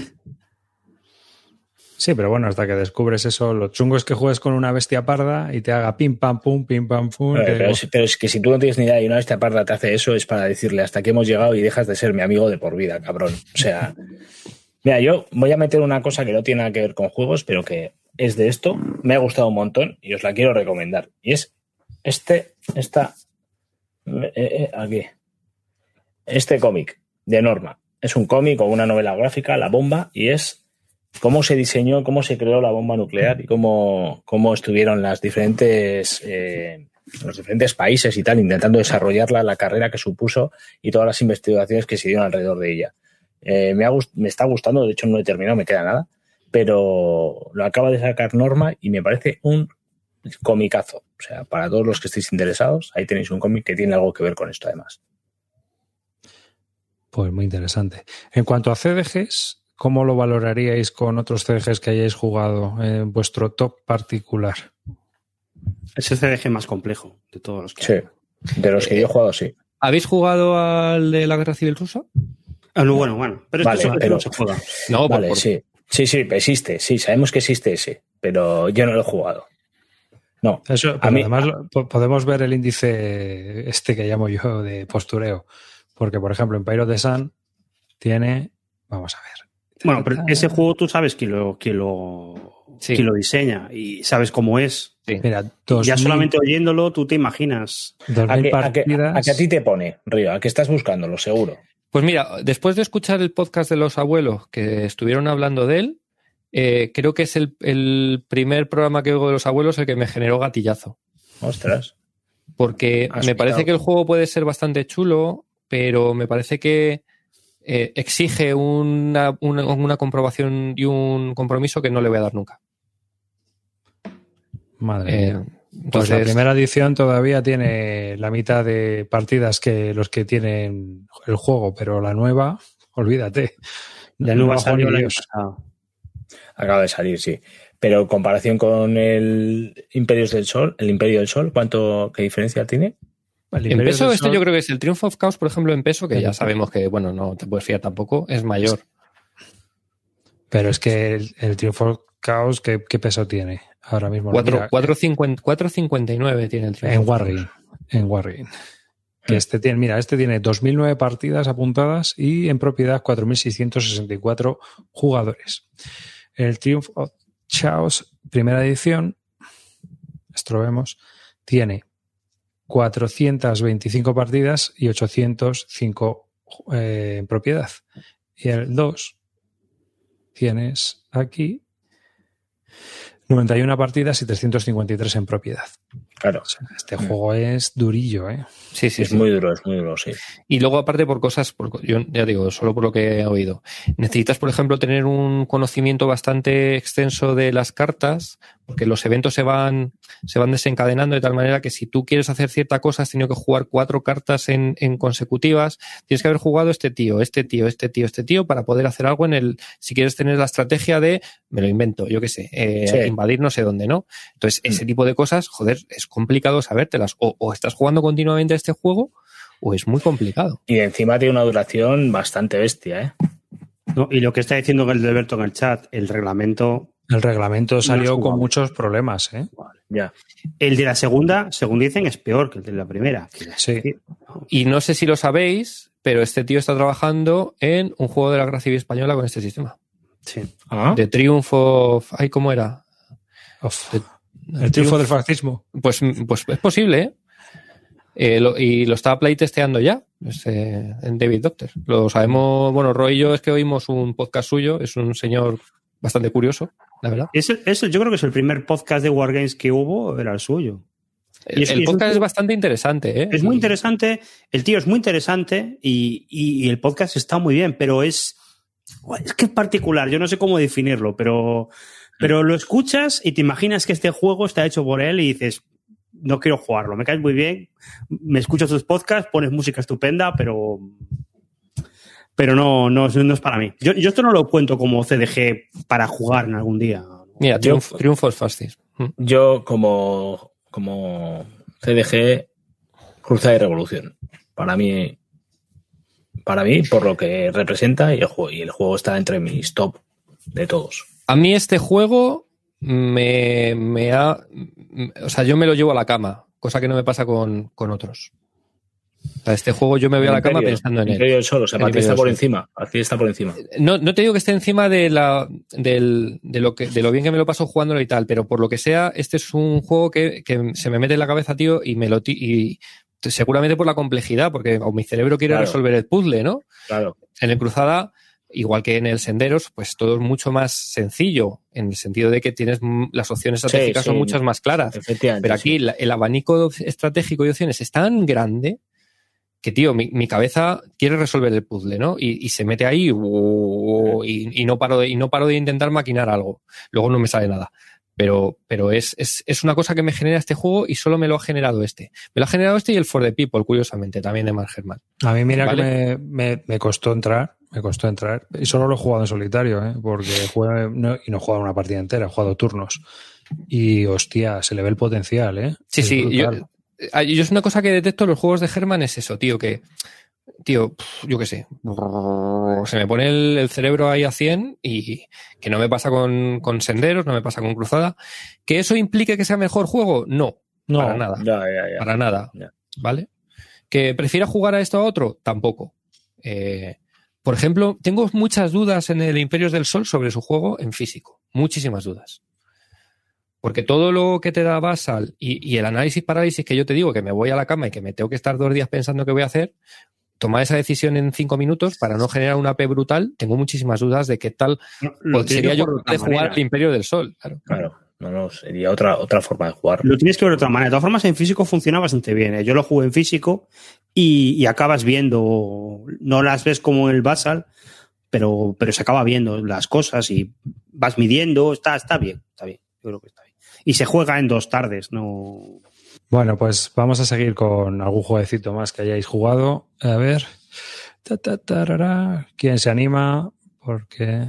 Calino, Hood Straight North, cuéntanos, tío. Cuéntanos, que Bueno. estás jugando la campaña. Sí, sí. eh, pues me lleva una sorpresa porque me esperaba, al ser escenarios tan cortos, un solo mapa y pocas unidades, me esperaba un juego mucho más accesible y además eh, cuando hablé en su momento, cuando se estaba editando y cuando se iba, iba a salir el juego, las veces que hablaba con Alberto, Alberto Suerte Canalla, me decía que, que era un juego muy, muy bueno para poder empezar con la serie y tal. Y joder, pues no lo creo. Yo ahora, después de empezar a jugarlo, no lo pondría entre los juegos eh, más accesibles de la serie porque tiene una serie de particularidades eh, bastante potentes. Eh, pensad que estamos jugando al final de la guerra, se le da mucha importancia a las trincheras. Eso hace que el juego ya adquiera menos movilidad en cierta, hasta cierto punto, pero bueno, que adquiera mucho, mucha importancia el hecho de atrincherarte. Y esas pequeñas reglas, eso, junto con el tema de que tienes que ir escoltando unas, una caravana, hace que, son pequeñas reglas que en principio otros juegos no las tienen, son mucho más sencillas. Entonces, eh, para alguien que quiera empezar con las con un juego de la serie, no recomendaría este Hood Straight Now. Por lo menos no habiendo ahora mismo la posibilidad de cogerte el Stonewall, el Stonewall Jackson o incluso todavía el Road to Gettysburg. Para mí están muy, muy por delante de ellos dos. Dime, dime. ¿Por qué no los dos? No, no, evidentemente, evidentemente, yo si tengo que, si, si- si- o sea, creo que no comprarlo es perder dinero.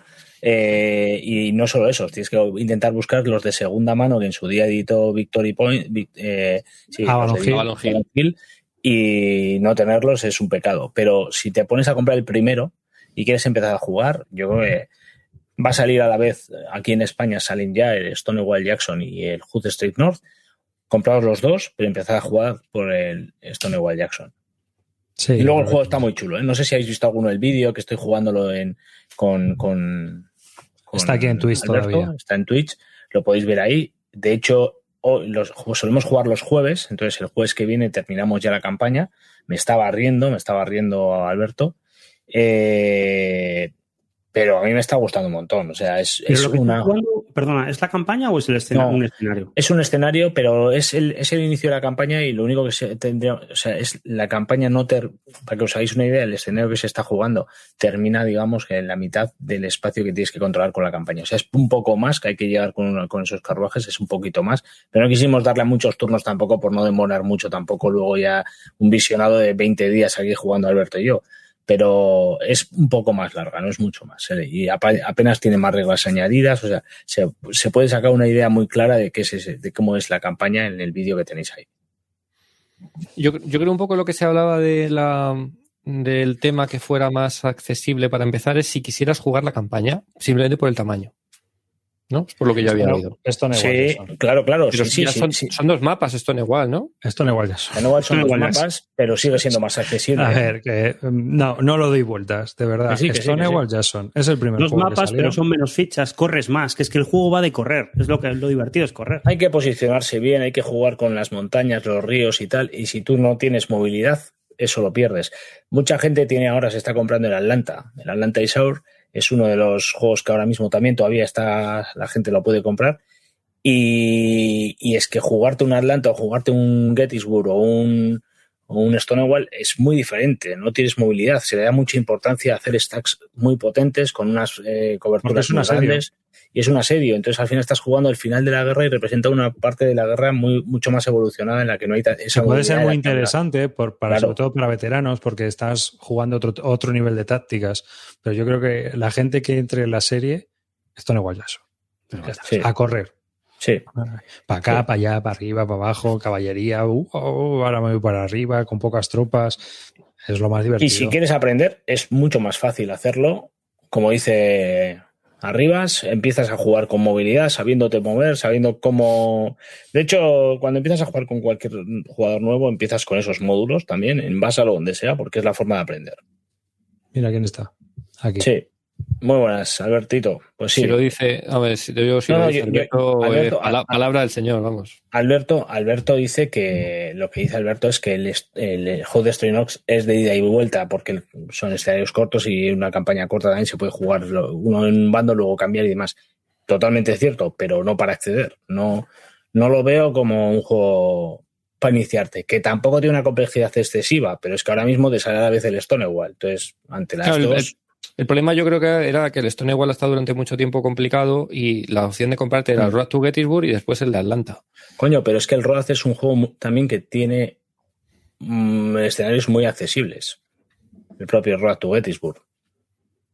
El problema del Road to Gettysburg es que la campaña es muy, muy grande, muy exigente en, en cuanto a espacio y tiempo. Sí, Entonces, Sí, de y, hecho, la de Atla- y la de Atlanta también, porque es que son. Atlanta es la más bestia. 200 turnos o algo así, es Sí. una cosa eh, enorme. es la más bestia. Ciento y pico turnos. Pero No, una, de una lluvia. barbaridad, una barbaridad. 50 Lluvia, son de eh. lluvia. Yo creo que solo, solo la juega Alberto. Ya, pero es que 50 son de lluvia, tal cual. Y ¿eh? aquí, Ya. y aquí Eligio dice que le pasa lo mismo que te pasa a ti, Río, que te deja sin dormir. A mí este juego me deja sin dormir también. Este me deja dándole vueltas a movimientos, cosas que podía haber hecho.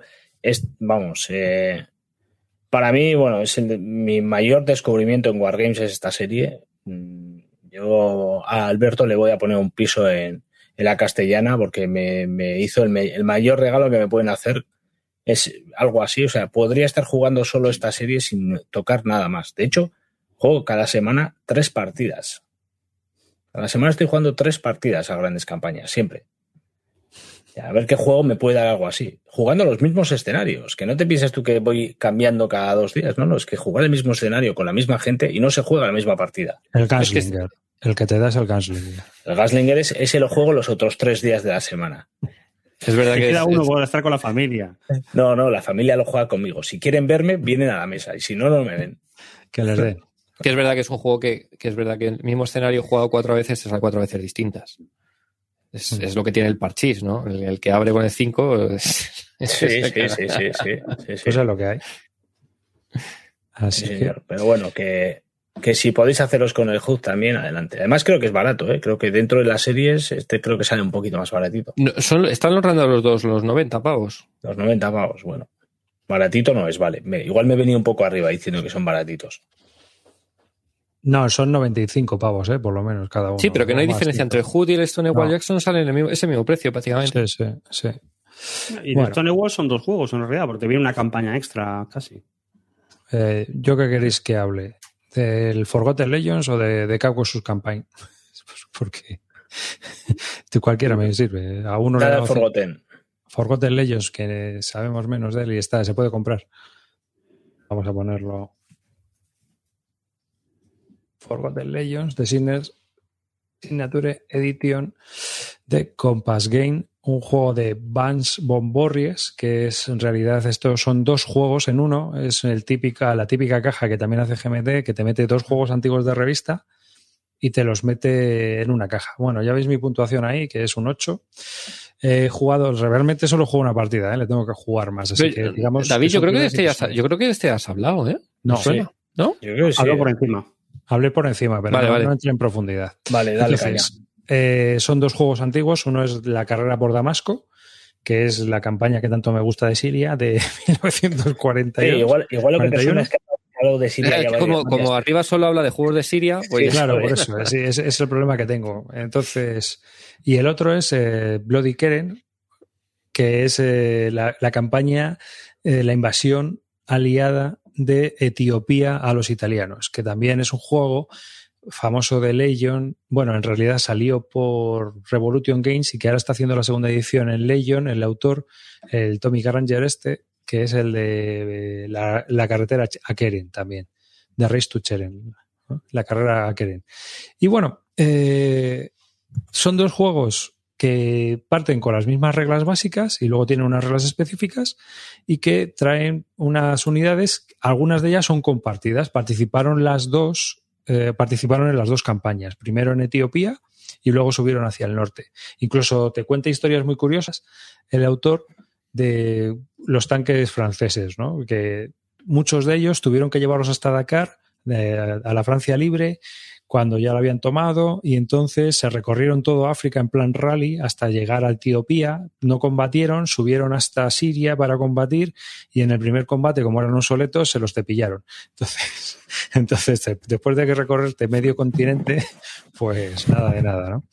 es un juego muy clásico en cuanto a movimiento y desarrollo, pero que es muy entretenido tácticamente. Este es un, si recordáis, hace ya mucho tiempo hablé en Bislúdica, los que escuchéis Bislúdica, del Slow, eh, Slow Hats and Excels, que es eh, también la campaña de Siria, pero con un, tiene un, un zoom mucho más grande, ¿no? Es más, es más nivel operacional tocho y esto es un nivel operacional mucho más pequeño. En este, por ejemplo, en la campaña de Damasco, no vienen las tropas desde Irak, no se toma Palmira, o sea, todo eso está, es, es muy similar al Reluctant Enemies de OCS en cuanto a escala de mapa. Y es un juego que, ya os digo, tiene unas 20 paginitas y donde te tienes que comer el tarro bastante como aliado para intentar atacar. Tienes mucha presión. Los italianos parece que no, pero, pero pegan golpes. Incluso el, el autor de, la carrera de Keren, Tommy Kranger, estaba en el foro de Forgotten Legends en Consigue World preguntándole cosas a Bomborries sobre las tropas italianas, porque Bomborries es un experto en, en la guerra africana. O sea, no es un experto, no es un historiador académico, pero sí que es una persona que sabe bastante y tiene mucho conocimiento sobre estas campañas. Para cuentan en las notas de diseño que la carrera de Damasco, pues estuvo mirando los archivos y que bueno, que tienen más de mil páginas de archivos eh, cogidas para, para poder desarrollar sobre las tropas, las órdenes de batalla y que, quienes participaron. ¿no? Eh, otra de las diferencias que tiene contra Slout es que aquí no hay tantos eventos, no hay tanto what if. Es una campaña mucho más dirigida. En realidad, al final no deja de ser un juego de revista glorificado, ¿no? que, que funcionó en su momento, que está bien y que tiene y que han puesto en una cajita con dos mapas, ¿eh? porque es grande pero el nivel de counters, pues como ya veis en las fotos, lo que podáis verlo, es bastante escaso, es bastante pequeño.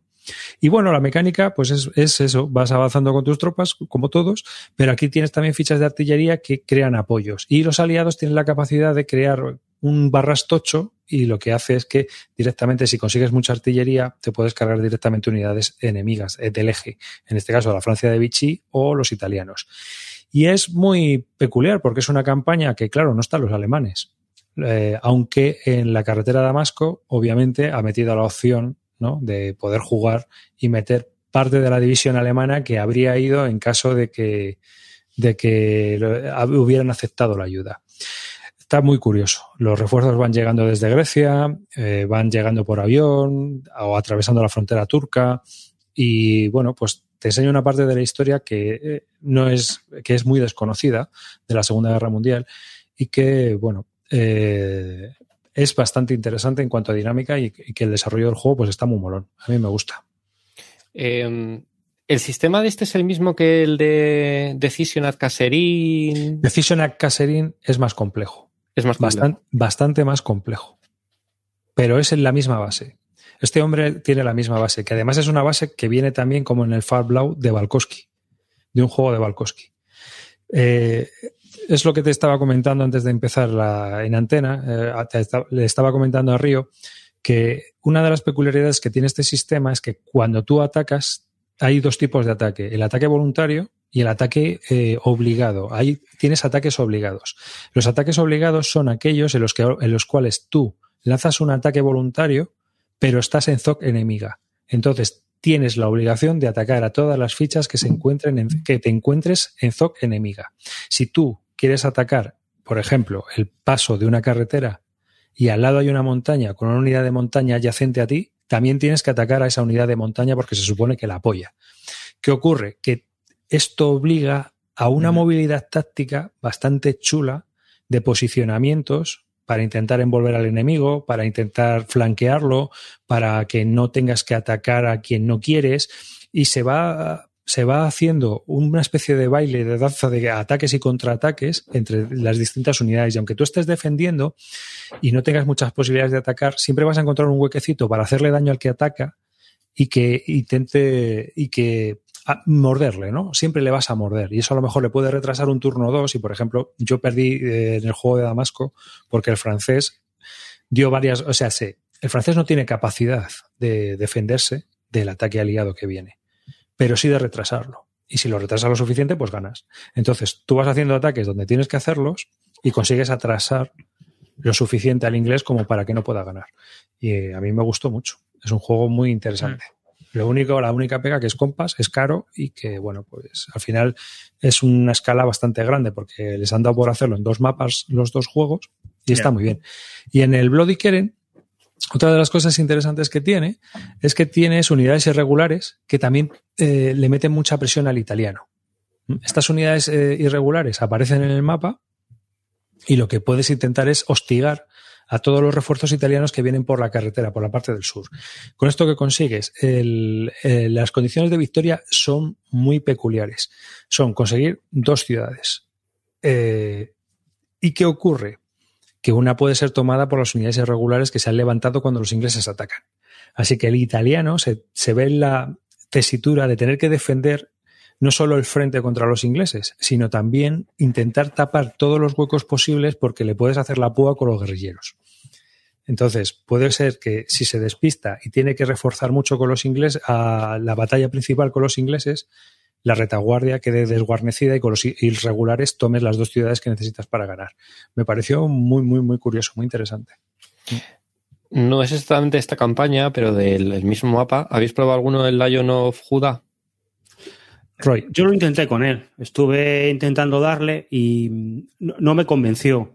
El Lion of Judah es, es, esta misma campaña. Bueno, es un juego que tiene dos partes. Tiene la parte de la invasión de Etiopía, por los italianos eh, antes de la guerra mundial y luego esto. Ah, eh, vale. Pensaba que solo traía la invasión italiana. O sea, que también trae, esto también. Sí, trae las dos cosillas. Eh, no puedo valorar el juego porque me puse con él, me puse con él, me puse con él y después de darle un par de intentos dije, no, no, esto no es para mí.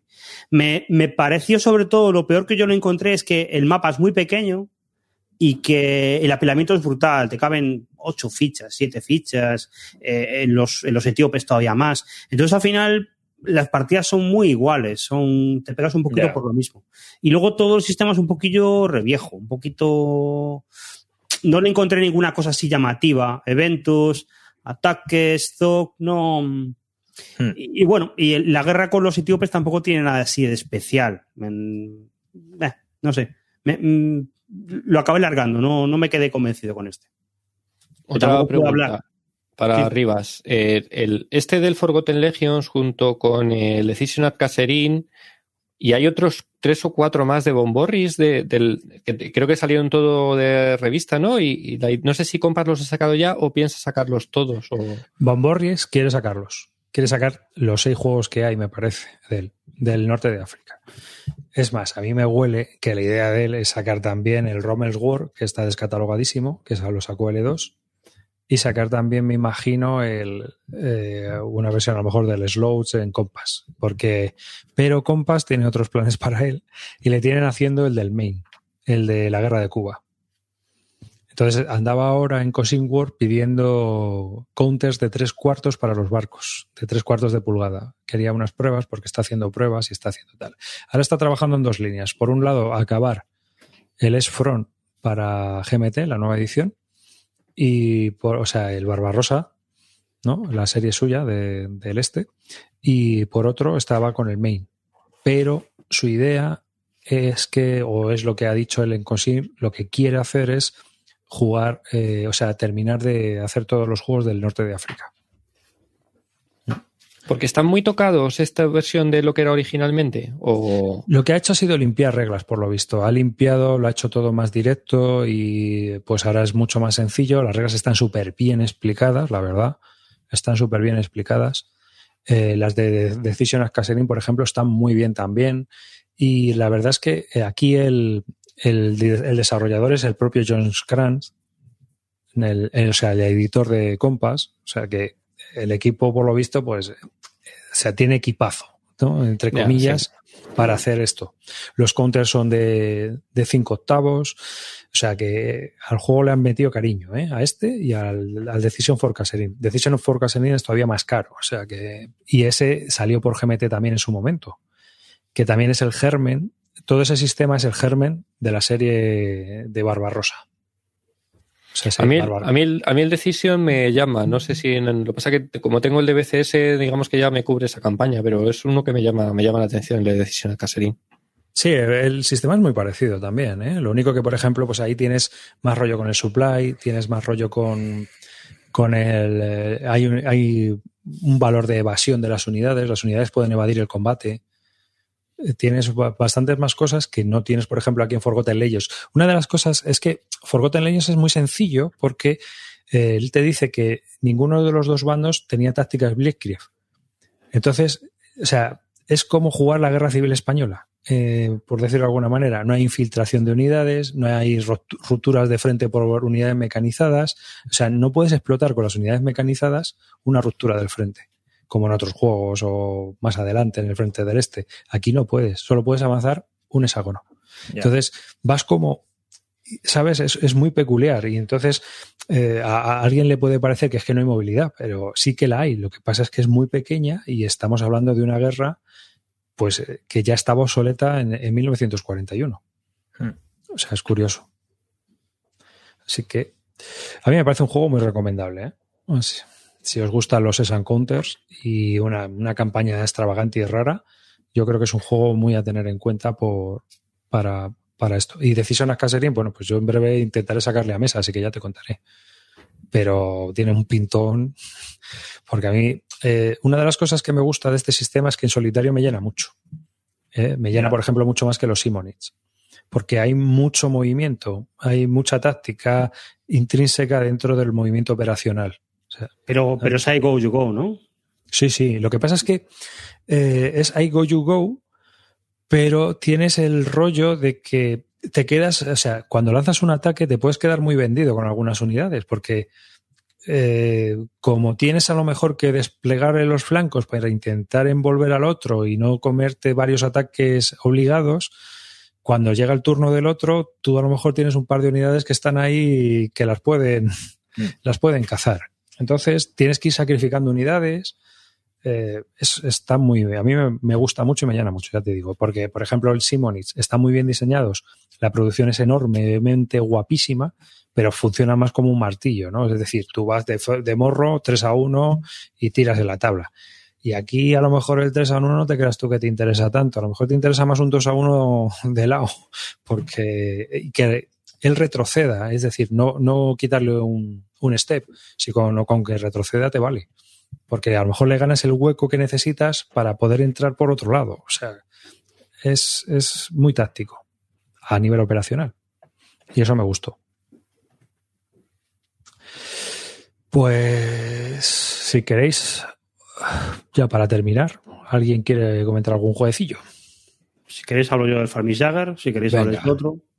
Bueno, pues le estoy dando a Farmis Jagger. Y bueno, esto es como, ¿sabes cómo te encuentras al típico imbécil que te dice, eh, me gusta el director no sé qué? Y, te dice, pero la película buena es esta que vi yo en un festival en Torrelodones y se quemaron las cintas y ya no se puede ver. Pues el gilipollas soy yo.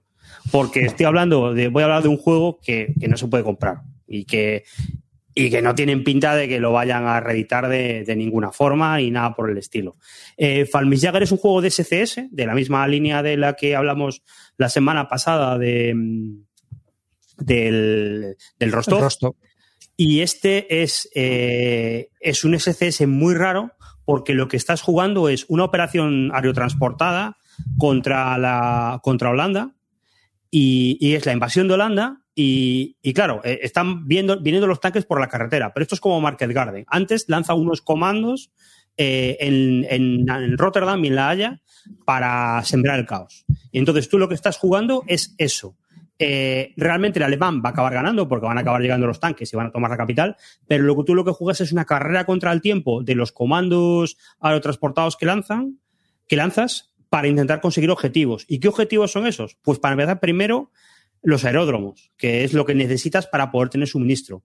Y después, pues toda una serie de objetivos, los puentes para facilitar la invasión y piezas que se van moviendo por el tablero, que eso es una cosa súper chula, porque hay una pieza de la reina, hay una pieza del gobierno holandés, hay una pieza del general, hay una pieza del oro del banco, Y entonces tú te puedes plantear cosas como lanzo los comandos, capturo el oro y luego el oro me lo voy llevando. Pero pueden venir por ahí los holandeses, me lo vuelven a llevar y es como, como si estuviera jugando al fútbol.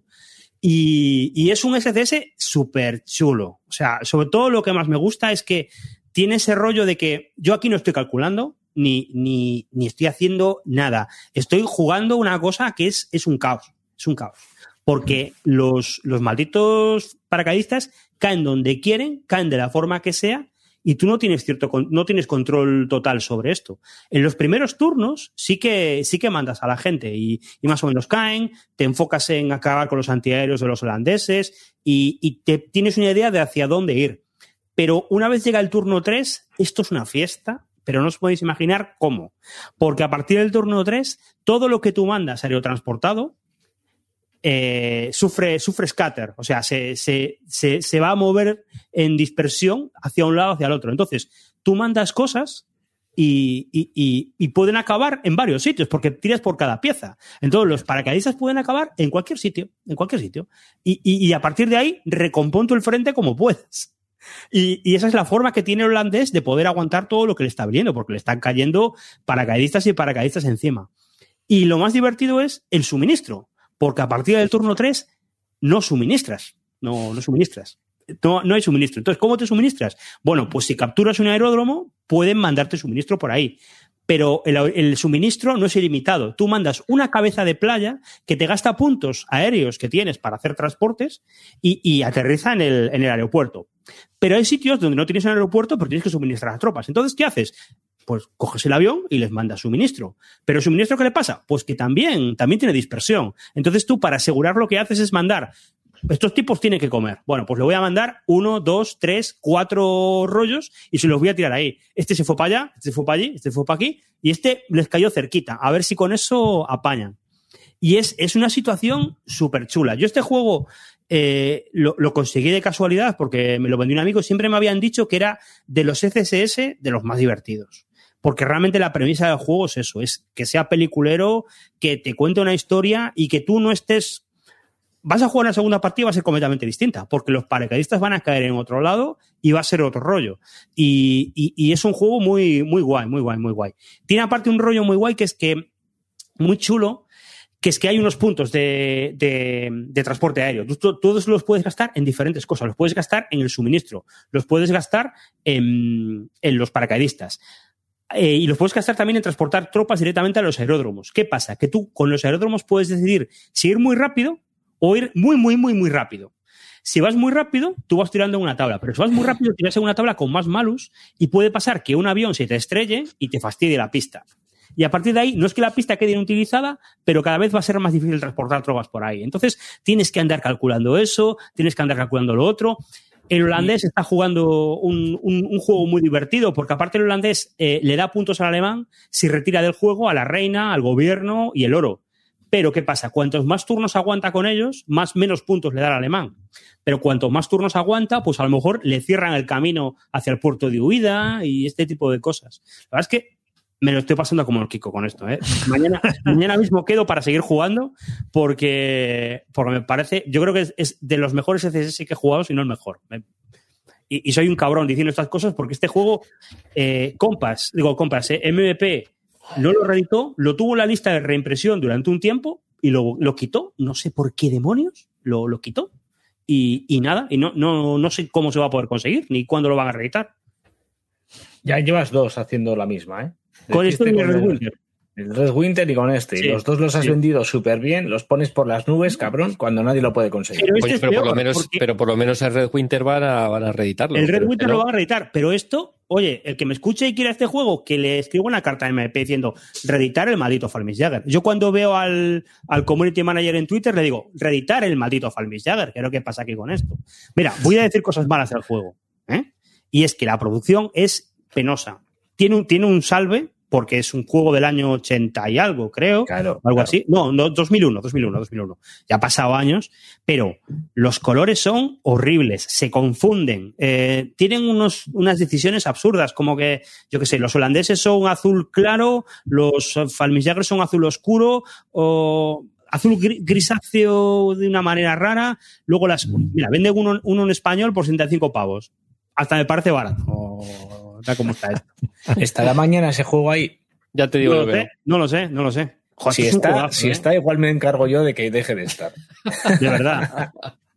No, no, no, no lo va a hacer, no lo va a hacer. Este es el premio. El, el premio del, del programa es este, no el Empire of the Sun.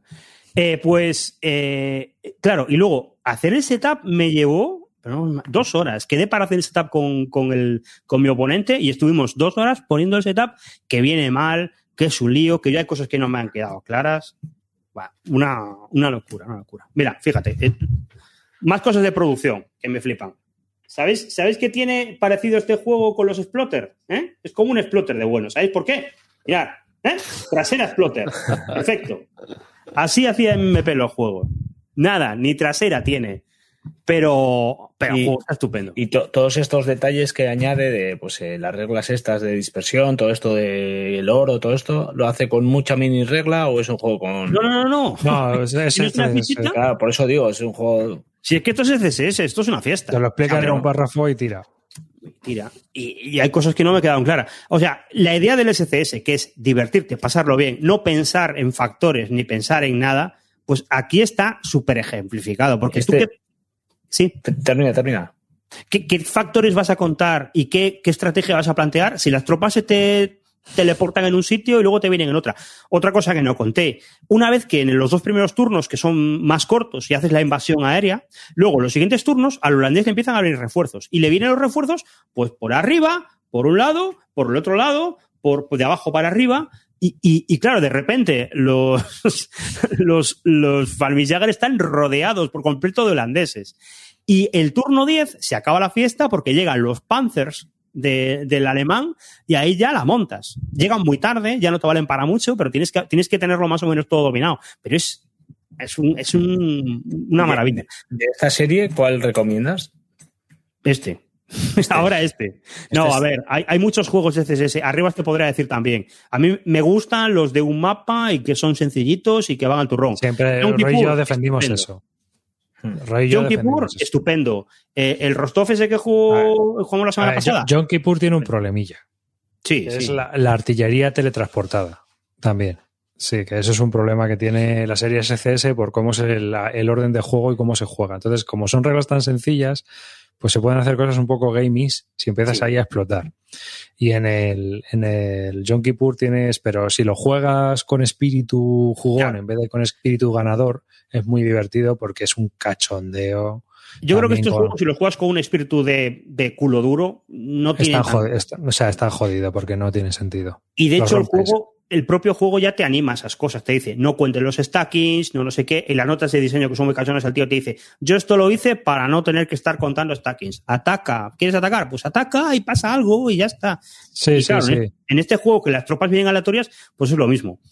¿Qué más juegos hay buenos en la serie? El, el Mighty Endeavor, que lo estuve jugando el año pasado, es bueno. estupendo, y te permite hacer desembarcos ahí raros. Pero el Mighty Endeavor, por lo menos la primera mitad, porque luego cuando ya pasas el ring, eso ya es muy. O sea, es, es Primera Guerra Mundial, Sí, ¿no? Pero, sí, pero hasta sí. que llegas al ring, puedes jugar hasta que llegas al ring y ya está. Y es muy divertido, porque claro, hay un baile de fichas muy, muy, muy, muy grande. El, yo tengo aquí también Karelia 44, Karelia está chulo. también Es está un, es un chulo. juego muy pequeñito. ¿Qué es lo malo que tienen estos CSS también? Que los juegas un par de veces y, Y luego ya ya está. está, ya está. Ya- o ya los, le o los guardas y los juegas dentro de muchos años otra vez. Pero como hay, pero como hay un montón, pues lo cambias Sí. por otro. Claro, bueno, ahora están sacando, ahora van a sacar tres. Sí, pero de los tochísimos, ¿no? Porque el de No. África son cuatro No, no. mapas. Sí, pero ese es el único que tiene cuatro mapas. Los demás tienen un mapa, me parece. Hmm. O sea, ¿Y el Golan, el Golan Heights lo habéis jugado? El Golán no lo he jugado, yo lo tengo ahí para jugar. Es no lo he jugado, pero yo he oído cosas buenas de él. Sí, bueno, hay cosas buenas y cosas malas, porque, pero el problema de las cosas, a ver, es que las cosas malas las vas a oír cuando han jugado ya cuatro partidas también. Claro, y es que estos juegos volvemos a lo mismo. Entonces, tú a lo mejor a un Simonic no le perdonas que la cuarta partida ya le veas las- los mimbres, pero a esto, ¿sabes? si esto es lo que te pone, o sea, son ocho páginas de reglas y la primera es la portada y la última es DNS diciéndote, esto es para pasármelo bien. O sea, yo esto lo diseñé para no tener que contar, como ha dicho Roy. O sea, que realmente es un juego que está A pensado. contrario de OCS. Claro, que está pensado para desplegarlo y jugar mientras está haciendo el otro turno de OCS. Yo creo Oye, que esto diseñado con. dejadme que meta la cuñita OCS en, en The Blitzkrieg Legend, podéis jugar esto mismo en versión OCS.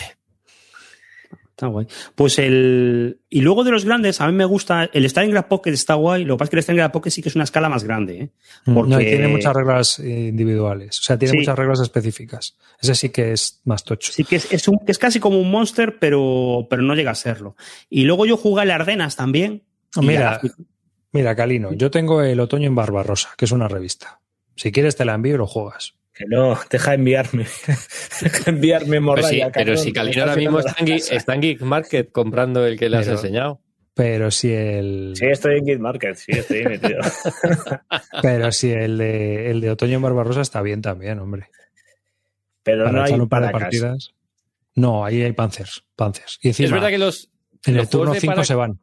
Los juegos de Paracas es verdad que suelen ser muy divertidos porque todas las, tú tiras los Paracas y siempre es algo distinto, ¿no? Y luego Claro. tienes que buscarte la vida en general. Ah, a, mí, mira. a mí me suelen gustar. Cuando hay Paracas a mí es una cosa que me suelen gustar bastante. Preguntan por el Panzer Battles. El Panzer Battles, yo es que le tuve, pero lo he vendido. ¿Por qué lo he vendido? Porque eh, es con activación de cheats, son dos mapas y es una plancha de counters y, y es más de lo mismo que estoy jugando por otro lado. Entonces, pues no. Pero tampoco hay gente que dice que la activación de cheats no funciona ahí y hay gente que es, es- ese genera opiniones muy bipolares. Eso es lo que he leído. Y yo me deshice de él básicamente porque es un escenario. A ver, lo que busco yo también en SCS es un poco lo que dice Roy de una cosa muy loca.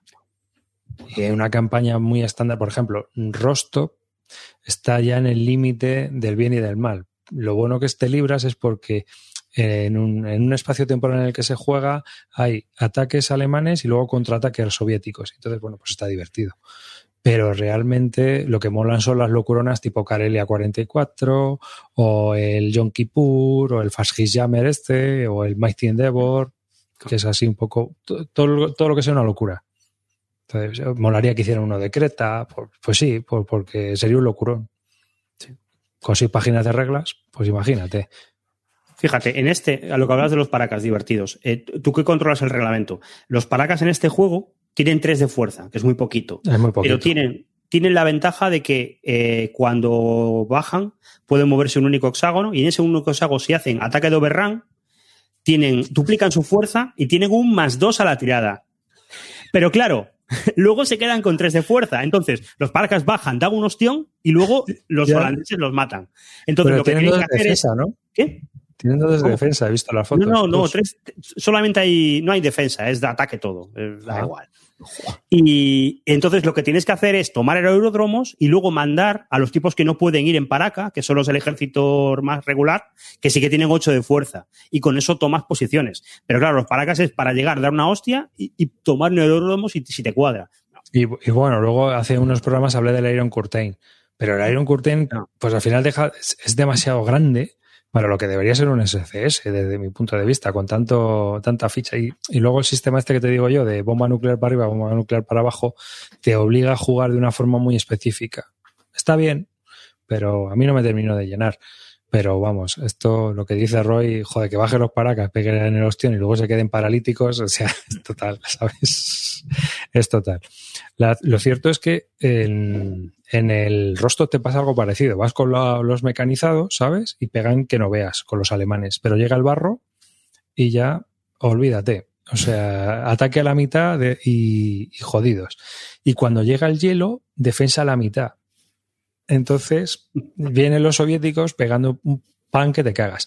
Y luego los alemanes tienen un montón de artillería que montan un cipostio según están atacando, pero cuando llega el barro, tiran un D6, lo dividen entre dos y esos son los puntos de barras que tienen ese turno. Así que lo mismo tienes uno, o tienes dos, o tienes tres. Y con eso no haces nada. Y luego otra cosa muy divertida de este sistema es que los, eh, ya lo hemos dicho alguna otra vez, que cuando tú haces las ratios son según se redondea normal, no se redondea en favor del defensor. O sea, aquí si consigues Si un... atacas y haces 3.51, es 4 a 1. Es 4-1. Eso, eso es marca de la casa de ESIC, yo creo. Y luego, además, la tabla de combate mortal. O sea, es que ahí muere Peña. Sí, sí, sí. O sea, A ver, que- pues eso. Este juego, ¿para qué se lo recomiendo? Para la gente que le apetezca divertirse jugando Wargame y no quiera. Si, si tu rollo es contar factores o hacer la estrategia perfecta y tal, no, esto, esto no es para ti. Pero para soltar paracas y estar en una situación de la hostia que no sabes dónde mover este aquí y el otro allí y tal, estás cojonudo. No, o sea, Y- no hay y- nada. ojo, hay gente, hay gente que me pregunta, ¿y en solitario? Yo en solitario no me gustan. Hmm. Mm. Esto es para jugar con dos. O sea, Y- para jugar dos o más. Yo, yo no sé por qué, pero yo creo que es, lo comenté hace poco, porque es demasiado móvil. Porque en, en los, los juegos que funcionan bien en solitario son los que mueves un poquito, un poquito, un poquito Mm. el otro, activación por cheats, cosas así. Pero aquí en, en SCS tienes movimiento, movimiento, ataque durante el movimiento, luego ataque, luego otro movimiento. Entonces, de un turno a otro te da para hacer mil pirulas. Y luego va el otro. Entonces, no, no funciona tan bien. A mí no me llena. No me llena. No, a mí tampoco, no me llenan, pero porque que yo creo que también es muy divertido jugar contra otro y ver las piruladas que te hacen y tú haces. Porque es que hay veces que se te hace un hueco a- o haces un hueco que es que te descojonas. O sea, es, es lo que tiene. Pero bueno, que además no son caros. O sea, que si te compras uno de estos de un mapa con una plancha son 40 pavos y lo puedes probar y si no te gusta, Ojo, que al cua- guapo. cuando, cuando salen, cuando salen no son caros. Cuando salen Claro. cuestan 40 pavos, una cosa así. Lo que pasa es que luego se quedan descatalogados y, Y la peña se vuelve loca.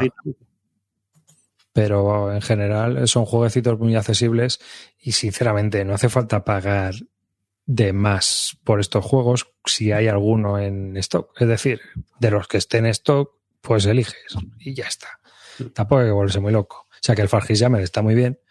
Sí. Pues te quieres probar uno, pídate el rostro, que está ahora en, en stock, y lo pruebas y ya está.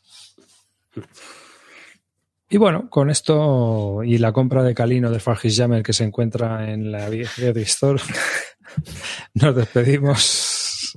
Un saludo a todos, un gran saludo a Zuko por haber ganado el, Imperio del Sol.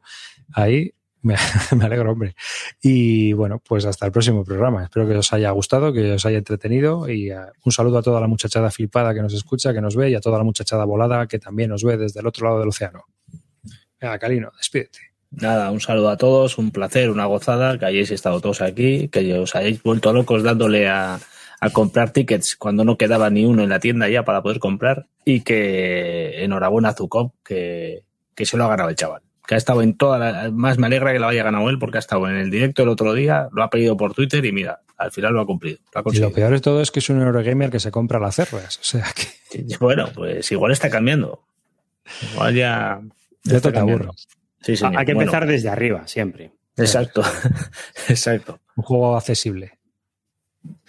Dale. Bueno, pues nada, chavales, eh, también enhorabuena a Zukov, que sepa que lo que le espera es acostarse a la cama como voy a acostar yo y pensando cómo voy a invadir como japonés al americano, dándole vueltas a ver quién, cómo desembarco y nada, pues que nada, un placer teneros aquí y que nos vemos en el próximo, el próximo directo. Termina esto, se la canto. Pues nada, con los puntos estos que nos habéis dado, que son varios millones, nos vamos a ir de cena o algo por el estilo, cuanto se pueda. Van a ser como las bitcoins. En 10 años van a valer, vamos. No sabéis lo que habéis hecho.